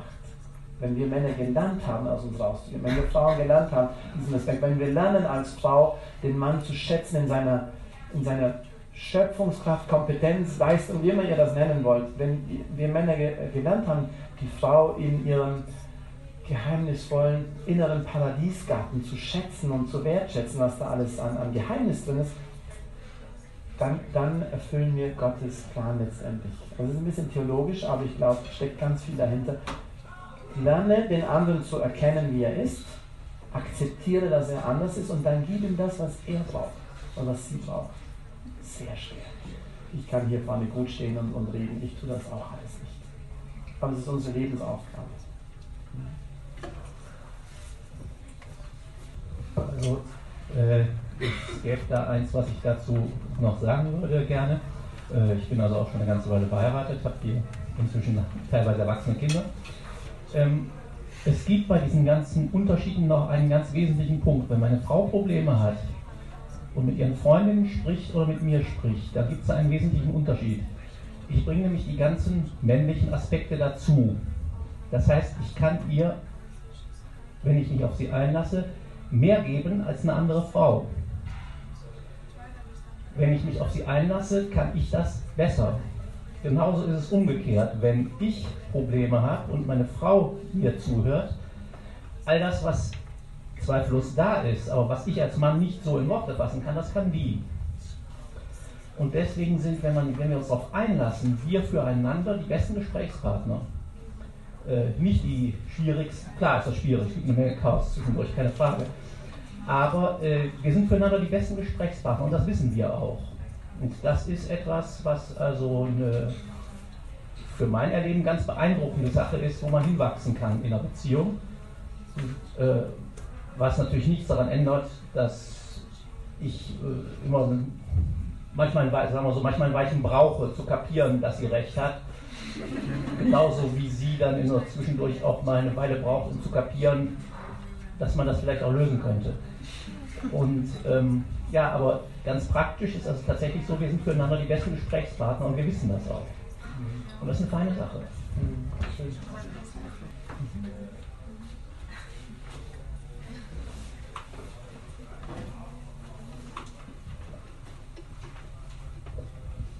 Also ich wollte nochmal relativ auf den Anfang des Vortrags jetzt eingehen, weil Sie ganz am Anfang haben Sie ja das Zitat der Frau halt genannt, die sagt, dass das alles anerzogen ist, was ja so nicht komplett stimmt. Aber jetzt auch in der Beantwortung der vorigen Frage, gerade eben haben Sie dann doch wieder auch gesagt, dass wir das schon lernen können. Und ähm, ich merke es halt auch selbst, weil ich zu Hause zum Beispiel nur mit Frauen lebe, mit meiner Schwester und meiner Mutter, äh, dass ich halt schon manche Dinge irgendwo mehr mitbekommen habe, mir dann aber zum Beispiel die Dinge, die mir auch ein Vater mitgegeben hätte, äh, dass sie mir dann irgendwo doch schon wieder fehlen. Also irgendwo ist ja schon, schon etwas dran an der Sache, dass man tatsächlich das auch anerziehen kann, dass man vor allem auch als Mann irgendwo das lernen kann, als Frau das lernen kann. Äh, wie weit, also wie, inwieweit kann man das? Inwieweit, wie groß ist diese Fähigkeit, das zu lernen? Weil Sie auch gesagt haben, Männer ändern sich nicht mhm. äh, und so weiter. Also gibt es die Möglichkeit und ja, wie groß ist die? Mhm. Das ist äh, gut, dass du das sagst. Wenn ich Dinge sage, sage ich sie manchmal ein bisschen schwarz-weiß und dann bleiben so die, die Nuancen auf der Strecke. Ähm, es gibt einen Psychologen in Wien, der Raphael Bonelli, der spricht vom 40-40-20-Prinzip. Das heißt, er sagt, 40% ist biologische Vorgabe der Natur, wie Charakter, wie Geschlecht und so. Das, was, was mir auch eine bestimmte Art gibt. 40% ist Prägung, das heißt, was habe ich gelernt? bin ich in einem Frauenhaushalt, wie du sagst, groß geworden, bin ich in einem Männerhaushalt, also mit ganz vielen Brüdern groß geworden. Und 20% nennt er Freiheit. Das kann man jetzt äh, ein bisschen hin und her spielen, aber es sind sicher die drei Elemente, die mitspielen. Das eine ist das, was ich heute sehr stark betont habe, die biologische Vorgabe, dass die da ist. Eine andere Sache ist, wie ich geprägt worden bin, wie ich äh, aufgewachsen bin und was ich mit meiner Freiheit rausmache. Alle drei Elemente sind wichtig. Und es wird immer dann schwierig, wenn wir ein Element absolut setzen. Hm? Wenn wir sagen würden, wir sind alle determiniert durch die Vorgaben oder wir sind total frei, wir können aus uns machen, was wir wollen oder es gibt eben keine natürlichen Vorgaben in der, aus dem, dann wird es immer schwierig, dann wird es Ideologie und wir versuchen möglichst nah an die Realität, an die Wahrheit ranzukommen. 40, 40, 20, wenn es euch gefällt. 50, 30, 20, 56, 34, 12. Gute Frage. Aber ich finde es interessant, äh, was du gerade gesagt hast, das Männliche, das fehlt mir, was, was ich hätte haben können. Das zeigt eben, dass die Natur da ist und wenn wir sie dementsprechend behandeln, wie sie, wie sie eigentlich von Natur aus ist, spüren wir diese Freiheit. Und sonst fehlt uns da ein bisschen was. Das ist ein interessanter Gedanke, interessante Beobachtung.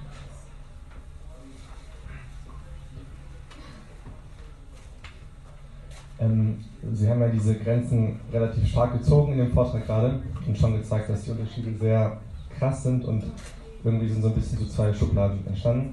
Was man irgendwie verstehen kann, was auch ähm, ja, wahrscheinlich einfach so ist, also man kann das so hinnehmen. Aber ich glaube, dass vor allem in der heutigen Zeit sich diese Grenzen immer mehr irgendwie verschwemmen und ähm, ja, immer mehr Männer vielleicht doch irgendwie einen weiblichen Touch haben und andersrum. Ähm, aus welchen Gründen auch immer. Kann man, können Sie das vielleicht so schicken, genau. Ist das eine Sache, ähm, worüber man sich Sorgen machen müsste und man gucken muss, wo sind denn die Gründe dafür und muss man dagegen ansteuern, dass dann solche ähm, Menschen, die das vielleicht in sich spüren, unzufrieden sind und sagen, ich muss irgendwie jetzt mehr wieder Mann werden und äh, sich auf die Suche danach machen oder ist das dann halt so und es ist auch okay? Mhm. Ich denke, du hast recht. Also man sieht diese Tendenz heute. Es ist eine gewisse Nivellierung in ganz vielen Bereichen. Das hat viel mit Globalisierung auch zu tun. Einfach, dass wir und auch, dass eben Frauen heute vieles machen können, was Männer machen und, und andersrum. Denn man kann heute, äh, äh, äh, wie sagt man, kind, Kinderurlaub, nee, wie sagt man das? Vaterschaftsurlaub äh, nehmen, die Frau kann ein Unternehmen leiten. Es geht heute alles und das prägt natürlich auch ein bisschen, das hat mit Prägung zu tun. Was ich bei Männern ganz klar merke, bei jungen Männern und bei also Jugendlichen und Erwachsenen, ist ganz klar ein Bedürfnis, wieder ein echter Mann sein zu wollen. Also ich höre das so oft unter den Jungs, ich möchte ein echter Mann werden. Und da spürt man heute, dass es eine Tendenz gibt, die, die nicht ganz gut ist. Ja? Also man muss hier auch aufpassen, dass man es nicht übersteuert. Ja? Es geht nicht um den Macho-Typen und wir erziehen hier Machos und lauter ähm, am Herd stehende Mädchen, die lieb sind und so, graue Mäuschen. Darum geht es gar nicht. Aber es geht auch um den Wunsch vieler Frauen, die würden gern Familie haben und Kinder großziehen, weil es tief von innen rauskommt und die Gesellschaft erlaubt es zu wenig.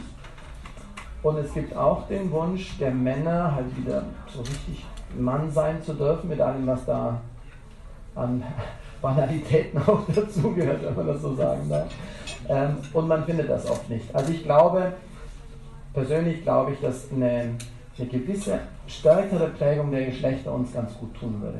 Man spricht heute durchweg von der Vaterkrise und der Männerkrise in der Gesellschaft. Also das, da musst du nicht äh, ein konservatives Magazin oder den Papst hören, sondern spricht der Spiegel genauso drüber wie der Fokus und alle.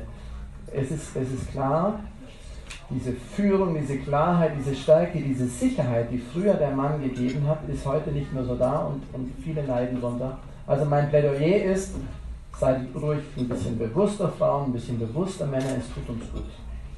Würde ich mal so sagen. Hm.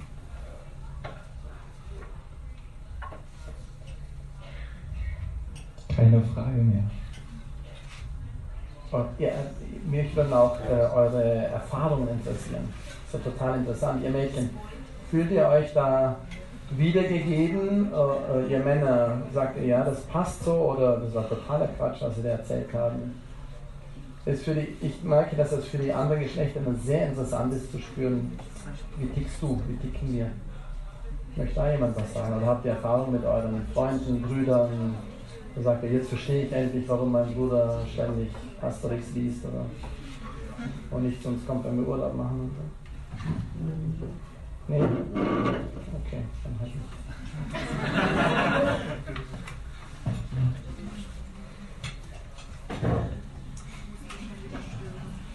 Ich hatte eine Frage, inwieweit muss man sich denn annähern? Also äh, ist es eher so, dass man sich wirklich irgendwie in der Mitte treffen muss, beispielsweise in Streitigkeiten, oder ähm, muss man da abwägen, wem man jetzt gerade mehr Verständnis zeigen muss, wer jetzt sozusagen mal gewinnt, so in dem Sinne.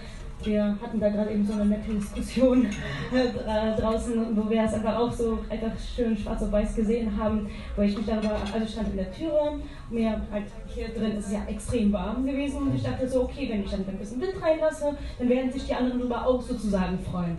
Und äh, da kam der Wirt und meinte, wir ja, den anderen Gästen ist es zu kalt. So, äh, habe ich anders äh, mit, mitbekommen. Aber okay, habe die Tür zugemacht und dann kommt er, äh, habe ich mich halt, ja, so, er hat sich dann darüber aufgeregt, dass ich so schnippisch drauf reagiert hätte. Und ja, der hat doch nur auf die anderen Gäste reagiert, die nicht in diesem Raum sitzen. Und ich denke, darum geht es hier doch gar nicht. Also, Worum ging es denn? Ja, mir ging es darum, dass ich halt an uns so mehr gedacht habe. Ich wusste auch nicht, dass die Grenzen jetzt in dem Fall offen sind, deswegen war es was ganz anderes. Aber ja, auf jeden Fall ging es äh, darum, dass ich äh, ja, uns gedacht habe und jetzt nicht an die, an der, die an der Theke saßen. Und er dachte halt an die Theke. Und ich denke nur, ja, wie gesagt, darum geht es gerade nicht. Also wie, Mhm. wie kann man sich da in dem Moment annähern? Muss man da halt irgendwie eine Mitte finden? Oder ist es jetzt wirklich in dem Fall, wer hat es jetzt mehr, mehr nötig, Bestätigung zu bekommen? Der Mann.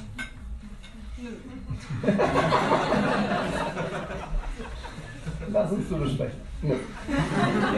Also ich möchte jetzt nicht diese konkrete Sache ähm, da kommentieren, aber ich glaube, es ist ein wichtiges Wort, was Sie im Prinzip äh, angesprochen haben. Es geht nicht um Wettbewerb oder um wer hat recht oder wer braucht jetzt mehr, sondern es geht um Ergänzung. Wir Menschen sind gemacht als Ergänzung füreinander. Und ich glaube, was wir lernen müssen, ist eben nicht auf unserem Recht zu beharren, sondern unsere Gabe beizusteuern. Es ist ein ganz anderes, eine ganz andere Art, miteinander umzugehen. Ja? Weil du musst, du kannst und wirst nicht fühlen, wie sie fühlt und du wirst ihn vielleicht nicht verstehen in, seiner, in dem, was er gerade getan hat, aber ihr könnt euch gegenseitig ergänzen. Und wir müssen lernen zu schätzen, wie sie sagten, das ist sehr schön. Frauen schätzen oft, mir sagen das oft Frauen, wenn sie mit mir sprechen oder mit einem Mann halt sprechen über ein Problem, dann sagen sie, ah, jetzt bin ich wieder ein bisschen geordnet. Sie haben wieder so Ordnung in mich. Das tut mir gut, mit jemandem zu sprechen, der mehr vom Kopf her die Sache sieht. Das heißt, die Emotion der Frau ist total wichtig. Das hat der Mann vielleicht nicht so und spürt das nicht so. Aber wenn er seine Rationalität dazu gibt, dann ergänzen sie sich und dann, man kommt nicht gemeinsam in die Mitte und das geht's nicht. Die Mitte ist eine Verfälschung von beiden. Es tut beiden nicht gut. Es geht auch nicht darum, dass wir einer recht hat und versucht, den anderen rüberzuziehen. Es geht darum, dass ich meine Talente beisteuere und du deine beisteuerst und in der Unterschiedlichkeit ergänzen wir uns. Und dann haben wir die Fülle. Wie das jetzt konkret aussieht, könnt ihr, jetzt, könnt ihr nächste Stunde jetzt dann besprechen. Der eine draußen, der andere drin. Versteht ihr, was ich sagen möchte? Zu sagen, wer hat jetzt hier recht oder wer müsste jetzt sich durchsetzen, das ist ja schon so ein antagonistisches Denken, so ein Kampf. Und Gott hat uns geschaffen als gegenseitige Ergänzung, indem wir lernen vom anderen, uns herausfordern lassen von der Andersartigkeit des anderen Geschlechtes und aber gleichzeitig unsere Talente auch beisteuern. Ja, es wäre schade, es ist, es ist nicht richtig, dass eine Frau, und Frauen tendieren eher dazu, sich selber ständig unterdrückt und hintanstellt, weil sie es dem Mann recht machen möchte. Das ist nicht richtig. Das ist nicht eine gute Beziehung. Das ist nämlich so eine Beziehung. Es ist auch nicht richtig so eine Beziehung, es ist auch nicht richtig so eine Beziehung, es ist so eine Beziehung. Und, und so schenken wir. Ja? Ganz unterschiedlich, aber jeder in seiner Eigenartigkeit und wir wissen, dass der andere mich beschenkt. Wenn der Mann lernt von der Frau, äh, äh, wenn der Mann ja, lernt von der Frau zu lernen, was Emotionalität, was sie mit ihrer Emotionalität einbringen kann, dann kann er davon, davon profitieren. Und sag mal, du hast eben, was ist denn zwischen den beiden da? Hast du da was gemerkt? Ich habe nichts gemerkt, aber und sie kann sagen, ja klar, schau mal. Und so, so. Und dann sagt, wow, toll, dass du mich ergänzt. Das ist, das ist das Spiel. Gegenseitige Ergänzung mit unseren Talenten. Ja. Wunderbare Herausforderung, eine lebenslange Herausforderung. Äh, ihr wisst das vielleicht, ich habe ein, ein, ein, ein Buch über den Himmel geschrieben. Und eine der schönsten Sachen, die ich für den Himmel entdeckt habe, ist, dass wir im Himmel ganz, ganz Mann und ganz Frau werden, sein werden. Und dass das, das Schön, mit vom Schönsten im Himmel sein wird, wenn es das ganz Männliche gibt und das ganz Weibliche. Und beides in Fülle da ist, ergänzt sich das zum wow. Jeder für sich darf sein, genau das sein, was er oder sie ist. Und gemeinsam sind wir die Fülle von Gaben, die, die da sind. Also ich freue mich da schon sehr drauf. Ähm, äh, danke dafür. Ähm, worüber wir gerade gesprochen haben, das ist so, ich komme so ein bisschen aus dem Fußball, das ist schon dann die Champions League der Beziehung. Ne? Wenn man sich so ergänzt und da ist wirklich was dran. Das kam in dem Vortrag, glaube ich, auch sehr gut rüber. Der erste Schritt dahin, und Vorschläge sind auch Schläge, so ein bisschen blöd, ist aber alleine schon zu verstehen, dass der andere hier und da anders tickt. Und sich dann auch mal nicht immer ergänzen, gar nicht immer vorwärts gehen, sondern mal rückwärts gehen. Ähm, zwei ganz platte Beispiele. Ähm, ihr fahrt zusammen, Männer und Weiblein, irgendwo hin und es passiert, der Mann fährt und verfährt sich. Ist jetzt echt platt, aber das ist das Leben und übertragt das mal auf alles andere. Nach circa 30 Sekunden fängt die Frau an zu knatschen und sagt, jetzt fragt doch endlich nach dem Weg, richtig? Machen wir nicht. Warum nicht? Haben wir eben genau gehört. Verlust Kompetenz, ne? nach Weg fahren geht gar nicht. Nehmt es mit nach Hause. Wer hat das Navi erfunden? Der Mann. Der muss sich mehr beim Weg fahren. Das ist eine ganz simple Geschichte. Das würden wir nicht tun. Also, in dem Sie können eigentlich gar nicht, lasst ihr noch dreimal im Block fahren. Ist in Ordnung. Aber sagt es einfach gar nicht. Einfach einen Schritt zurückgehen. Das ist ein ganz simples Beispiel. Und so kann man das im Leben machen. Ähm, die Königsklasse, die Frau, entwickelt sich ja dann schon weiter und die fordert uns Männer. Ich gehe mit meiner Frau vor 20 Jahren an einem Schaufenster vorbei, Schuhe und sage, schöne Schuhe. Was macht der Mann? Hm. Jo, weiter. Das ist kein Scheiß, ich lebe das seit 21 Jahren das Thema. Dann bleibt sie also irgendwann da stehen und sagt, schöne Schuhe, dann muss ich schon gucken und sagen, ja, Schuhe gucke, sie braucht neue Schuhe. Irgendwann bleibt die Frau dann vor dem Schaufenster stehen und sagt gar nichts mehr. Heißt das, sie will nur gucken? Dann kommt das, der nächste Schritt. Ich soll fragen. Ja, und, und das sind echt ganz platte Themen, aber so funktioniert Beziehung.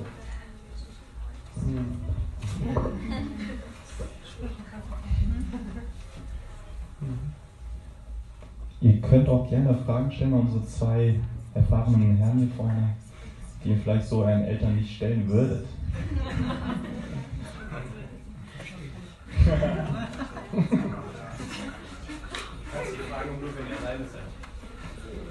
Ich würde ich würd eine Frage stellen. Ich bin nur neugierig. Würden Sie uns irgendwas über so eine oder zwei große Krisen in Ihrer Ehe erzählen und wie die gekommen sind? Also jetzt ohne zu, zu, zu intim zu werden, aber gibt es da so banale Gründe dafür? Das würde mich interessieren. Und sozusagen, da hatten wir eine richtig schwere Zeit.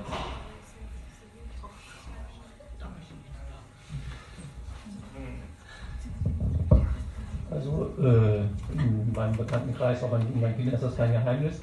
Als meine Frau und ich standesamtlich geheiratet haben, haben wir uns postwendend verkracht. Und zwar so sehr verkracht, dass sie ein Jahr nach England gegangen ist. Also wir waren dann drei Jahre auseinander.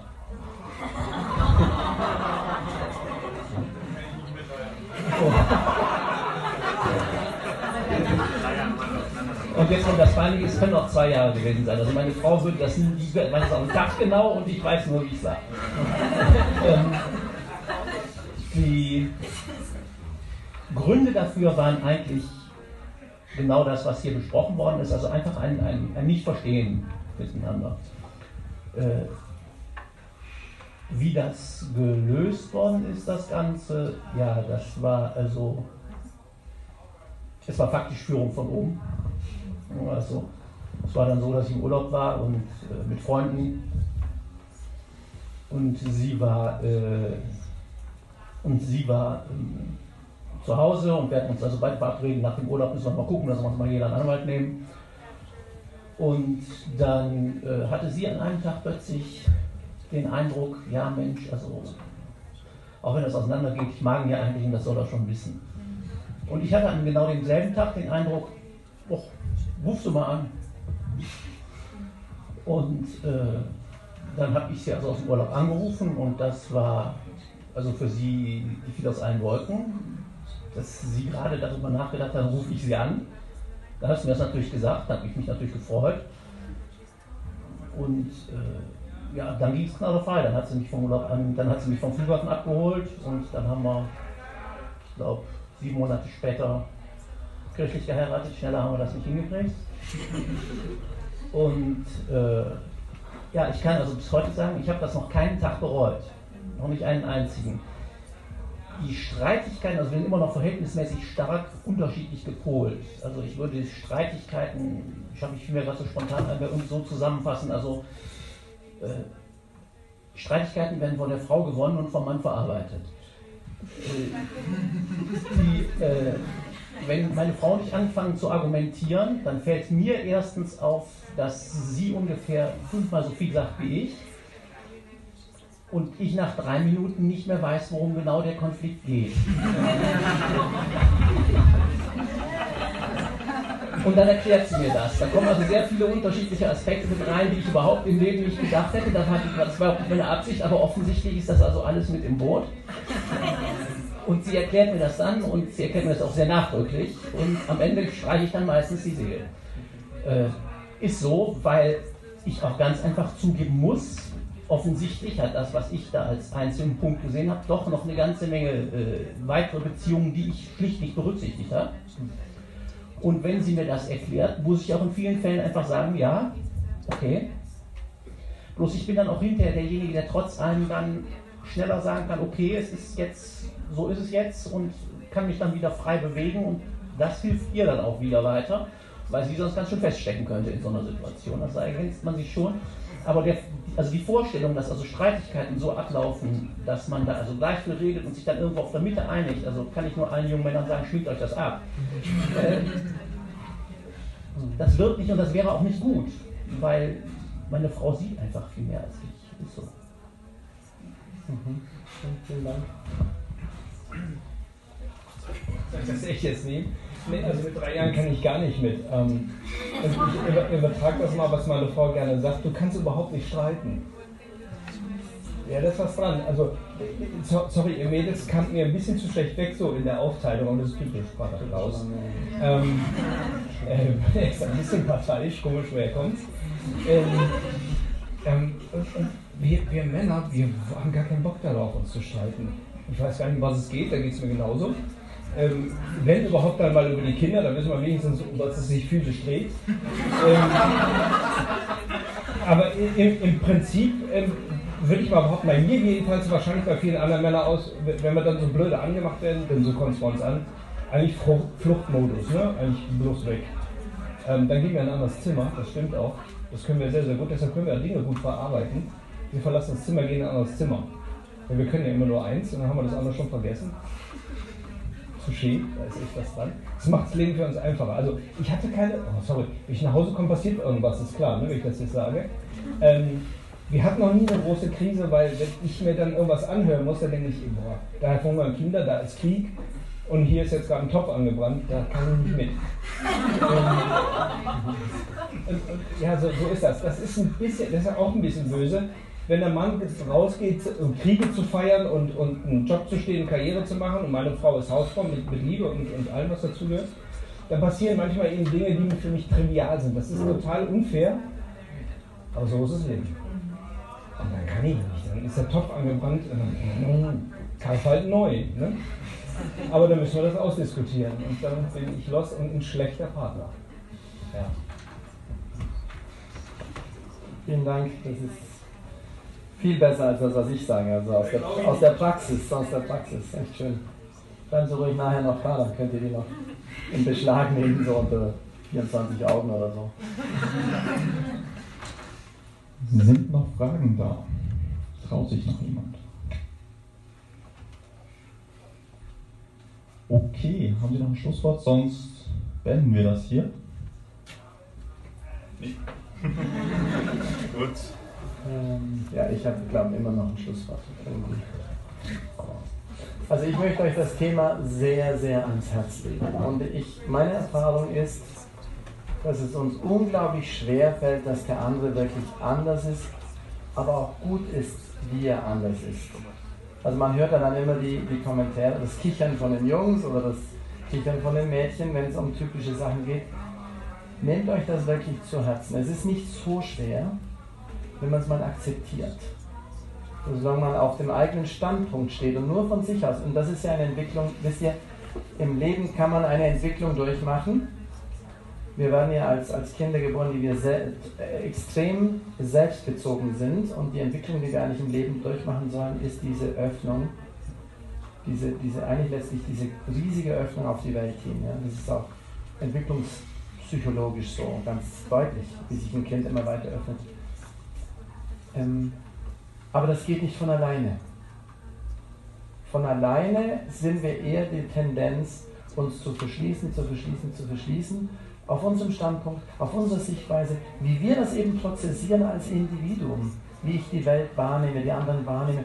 Wir denken immer, das ist es. So ist es richtig und alles andere ähm, bewerten wir oder bauen wir ein, je nachdem, wie wir es sehen. Und das ist eben nicht so. Du und ich, wir sind nicht das Maß der Dinge. Ja? Du bist nicht, du bist als Frau nicht das Maß der Dinge, du bist als Mann nicht das Maß der Dinge, du bist in deinem Charakter oder in deinem Alter oder in was auch immer nicht das Maß der Dinge, aber das denken wir sehr oft. Wir Erwachsenen schauen auf die Jugend und sagen, ja, früher. Hm? Das kann sagen, die Jugend schaut auf die Erwachsenen und sagt, die Alten haben keine Ahnung. Äh, wie Männer schauen auf die und sagen, so lernt lernt langsam, ist etwas Wunderschönes, wenn wir uns darauf einlassen, sich zu relativieren, zu sagen, ich bin nicht der Weisheit letzter Schluss, ich habe das nicht alles durchschaut, es ist nicht, also ich habe nicht alles, ich brauche andere. Ich brauche andere Menschen, die andere Talente haben, die andere Fähigkeiten haben. Und wir, wir ergänzen uns gegenseitig. Wir sind, wir, sind, wir sind nur als Team gut. Wie ein Fußballteam nur als Team gut sein kann. Wenn Tormann sagt, ich brauche niemanden, weil er wahnsinnig gut ist. Und man denkt, müssen alle so wie er sein und würden elf Leute im Tor stehen. Das wäre so langweilig. Hm? Bei den Kölnern wäre es mal gut, wenn wir alle elf im Tor stehen würden, das wäre nicht langweilig. Aber versteht ihr, was, was unsere Aufgabe ist, ist uns zu öffnen und, und neugierig zu sein für das Andersartige, für das andere. Sich selber zu relativieren, sich nicht zum Mittelpunkt zu machen, und, und dann ist im Leben wahnsinnig spannend, weil ein ganzes Leben lang lernen. Und meine Eltern sind uralt. Also meine Mutter ist jetzt äh, 85 und mein Papa ist, ist gerade 80 geworden, wird jetzt 81. Die lernen jetzt noch aneinander. Das ist so schön, weil die werden langsam krank und es wird mühsam und so. Meine Mutter kann nicht mehr das ganze Haus versorgen. Mein Papa hat immer draußen gearbeitet, im, im Wald und im Bauernhof und so. Und seit drei Jahren putzt er zu Hause jeden Samstag die Wohnung. Ein 80-jähriger Mann. Wisst ihr, das ist, also ich gehe nach Hause und, und mein Herz wird ganz weich, wenn ich das sehe, wie so alte Menschen noch so viel Schönes lernen können und wie, wie schön sie das macht.